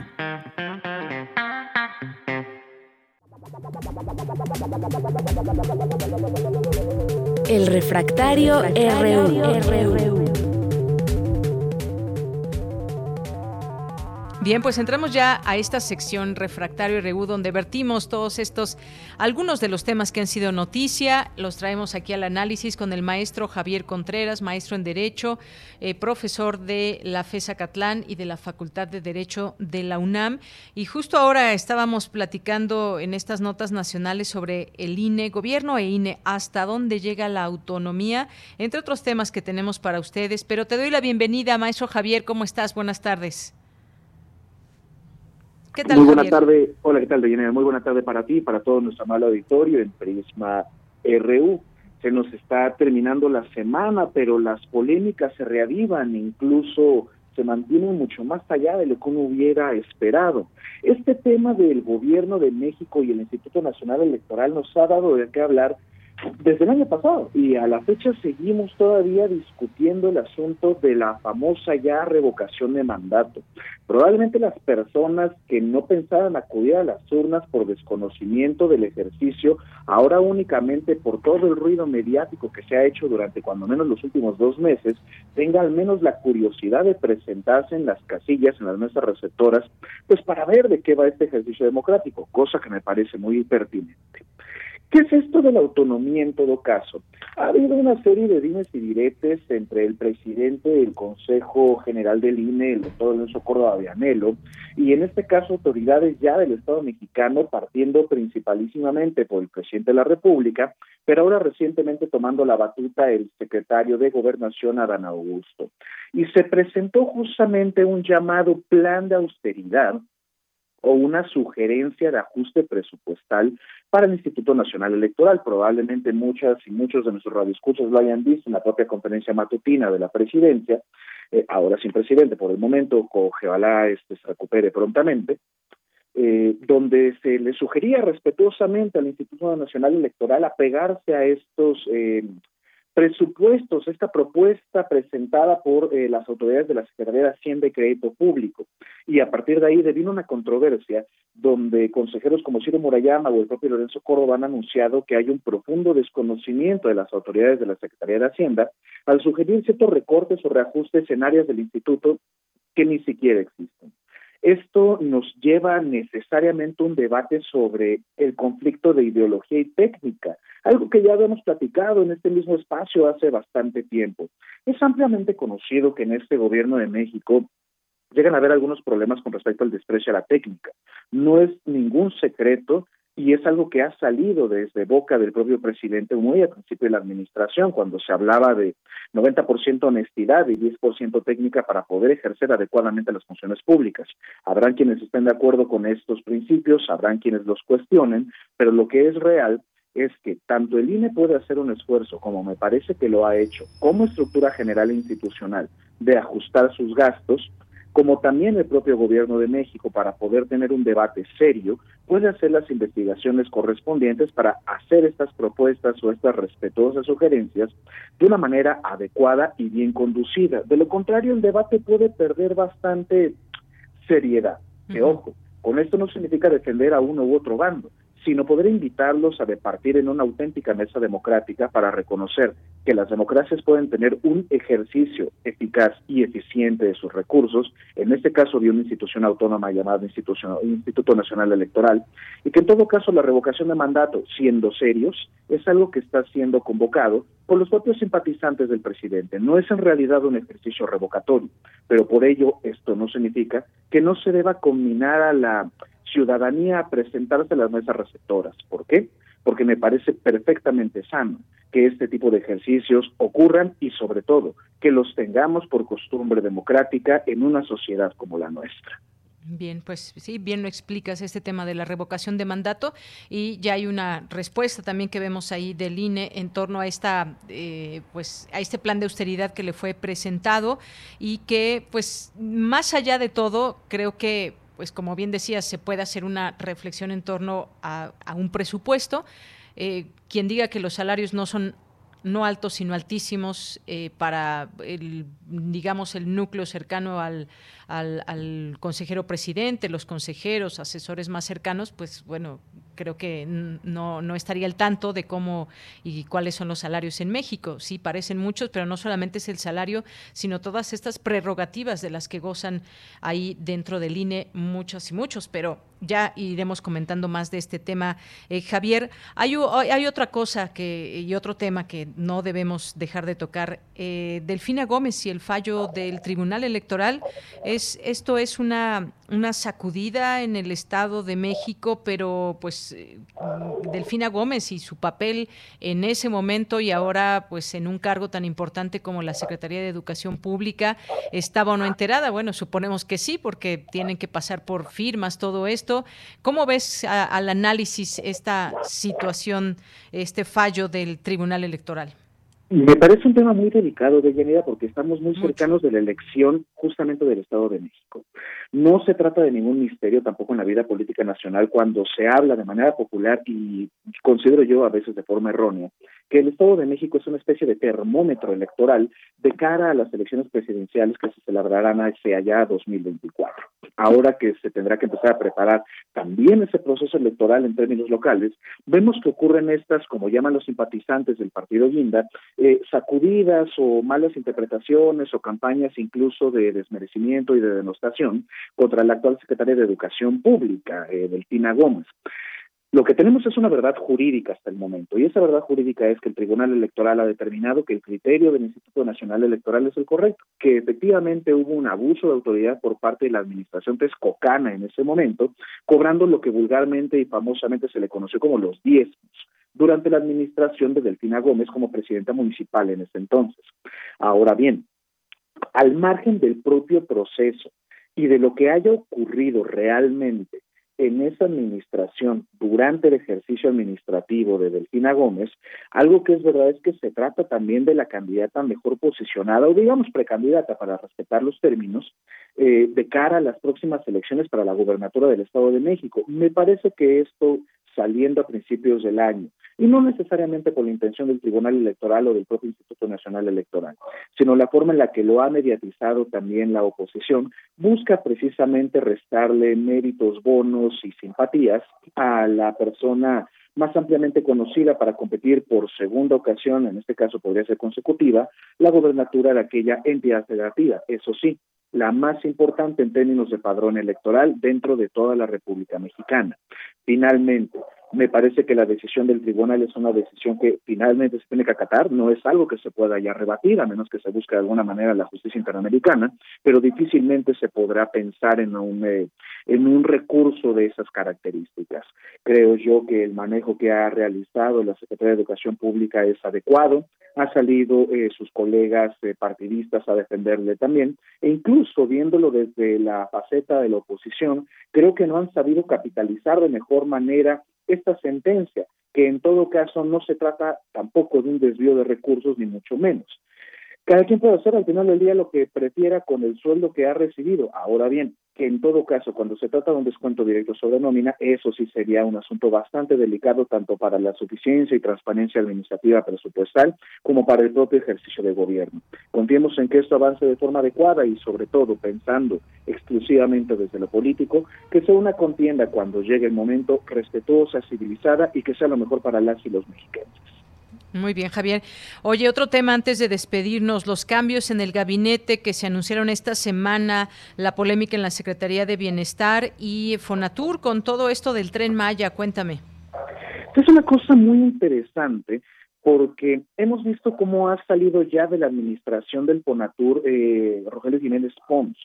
El Fonatur era quien llevaba la mano alta para poder administrar todo el proyecto del Tren Maya y se terminó convirtiendo en una rebatinga entre la Secretaría de Comunicaciones y Transportes, el Fonatur, la Secretaría de Cultura y, por supuesto, la siempre invitada a la mesa Secretaría de Hacienda y Crédito Público.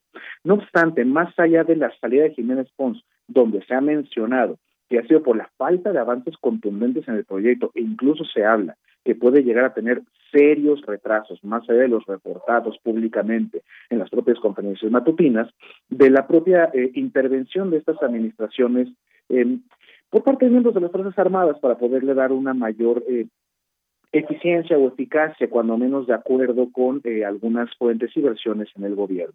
Ahora bien, otra cosa que se tiene que observar es el cambio de la titularidad de la Secretaría de Bienestar, donde justamente se retira Javier May para ocupar este nuevo encargo para encargarse acerca del Tren Maya y en específico en Secretaría del Bienestar, más que observar el cambio con eh, la secretaria Ariadna, valdría la pena observar quien ocupará ahora la subsecretaría, que es María del Rocío García Pérez. Valdría la pena tener un seguimiento muy detenido, porque en el momento que fue directora del DIF, se dice que se obligaba por parte de ella a dar hasta el 4% de sus nóminas a sus empleados. Dios bendito sabrá para qué. Entonces, eso es algo que uno tiene que tener muy presente, más cuando se habla de un gobierno que combate la corrupción y que busca también mecanismos de ahorros y de austeridad. Lo delicado aquí es que la Secretaría de Bienestar no es cualquier secretaría, es una de las secretarías que tiene el presupuesto más hinchado de todo el presupuesto de egresos de la Federación y, por supuesto, donde se manejan los apoyos para las personas más vulnerables. Confiemos en que esto termine por ser desmentido categórica y adecuadamente y que exista una correcta administración de los recursos en una secretaría que ahora pasa por su tercer titular. Muy bien, bueno, pues muchas gracias Javier, como siempre, por los análisis aquí que se vierten cada viernes en torno a notas que han sido polémicas, que han sido noticia a lo largo de cada semana. Bueno, pues ya la campana nos anuncia que se ha terminado esta sección. Te mandamos un abrazo y hasta la próxima. Muchísimas gracias, Deyanire, para todo nuestro amable auditorio. Cuídense mucho y que tengan un estupendo fin de semana. Igualmente para ti. Hasta luego. Continuamos. Prisma RU. Relatamos al mundo.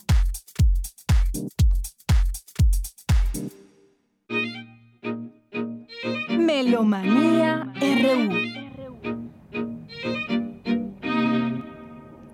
Bien, pues nos vamos ahora a la Melomanía RU con Dulce Wet. Sábado Distrito Federal. Sábado Distrito Federal. Sábado Distrito Federal.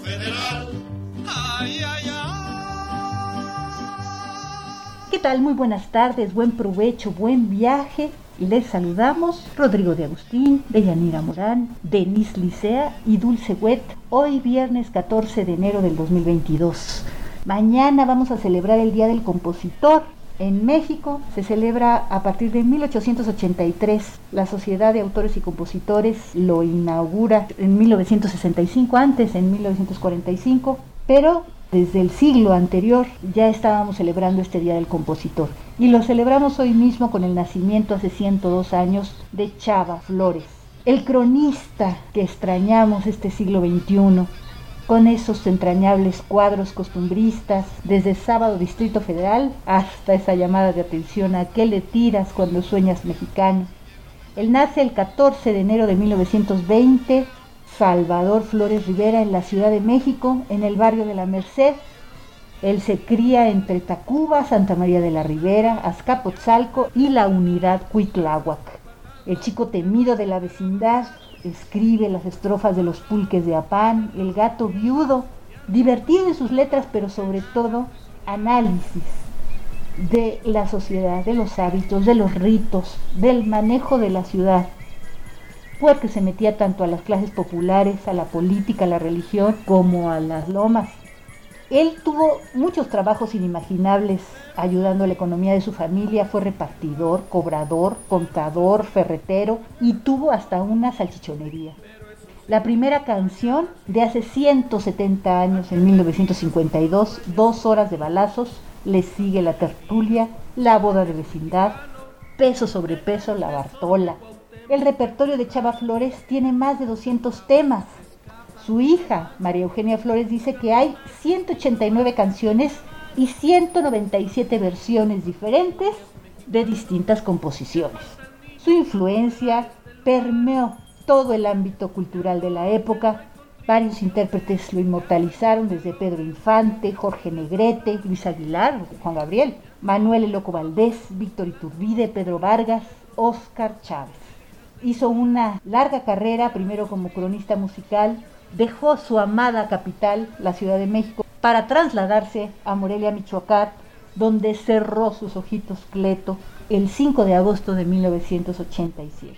Por ello estamos escuchando varias de sus piezas, Sábado Distrito Federal, La que le tiras cuando sueñas mexicano, El gato viudo, del álbum Chava Flores 15 éxitos con el mariachi azteca y con el grupo La Miel. Es un álbum de 1995 mexicano del sello Polygram. Con lo caro que está todo, regalado le salió. El velorio fue un relajo, pura vida. La peluca y el café fue bebida. Y empezaron con los cuentos de color para ir pasando. Y acabaron con que Cleto ya se andaba Se pusieron a jugar a la baraja. Y la viuda en un albur perdió la caja. Y después por reponer, hasta el muerto fue a perder. Y el velorio se acabó, hombre, no hay que ser. Tengo en mi casa Cleto bajijo. Y ahora dónde lo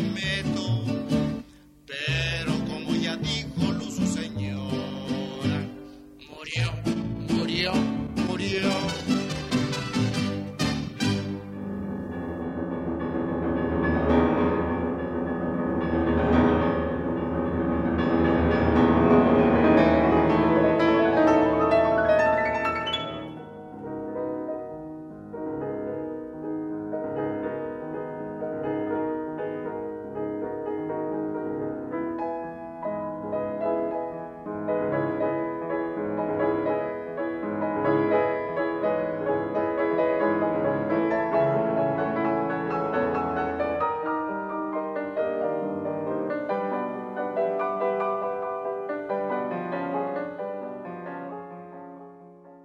Vamos a recordar también el 6 de enero pasado los 150 años de Alexander Scriabin, compositor y pianista ruso.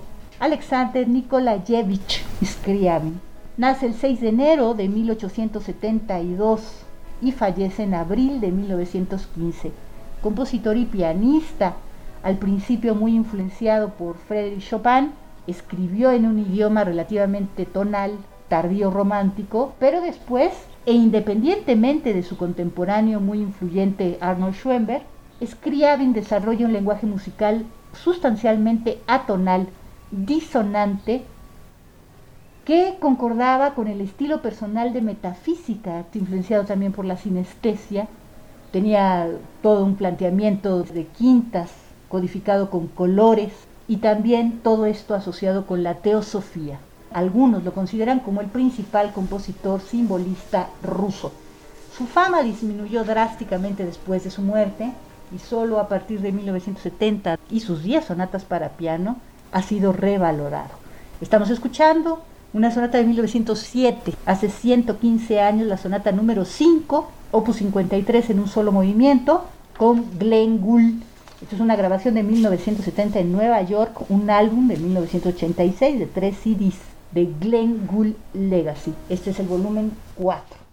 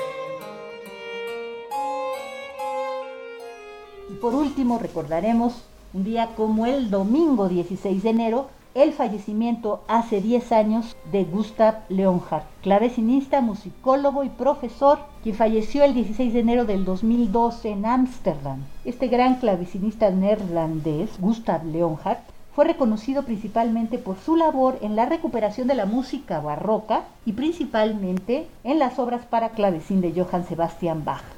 Su labor en la investigación, recuperación y experimentación de instrumentos históricos lo llevaron a concretar varias giras alrededor de Europa. También su puesto como profesor del Conservatorio de Ámsterdam le permitió conformar diferentes grupos dedicados a las grabaciones históricas. Con él, con Gustav Leonhard al clavicémbalo y Sigisvald Küchken al violín, estamos escuchando el tercer movimiento andante un poco de la sonata para violín y clavicémbalo en la mayor BW 1015, escrita entre 1717 y 1723 de Johann Sebastian Bach.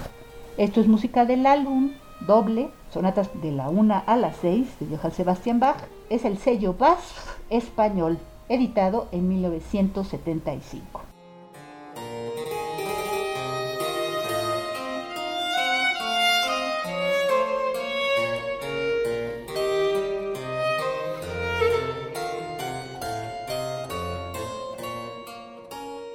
Y hasta aquí Melomanía de hoy viernes 14 de enero del 2022.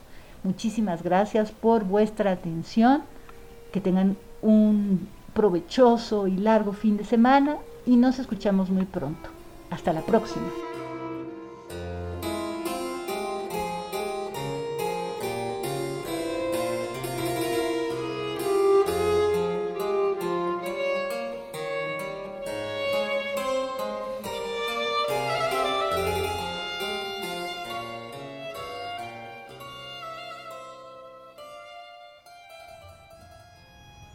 Bien, pues muchas gracias a Dulce Wet y esta Melomanía RU.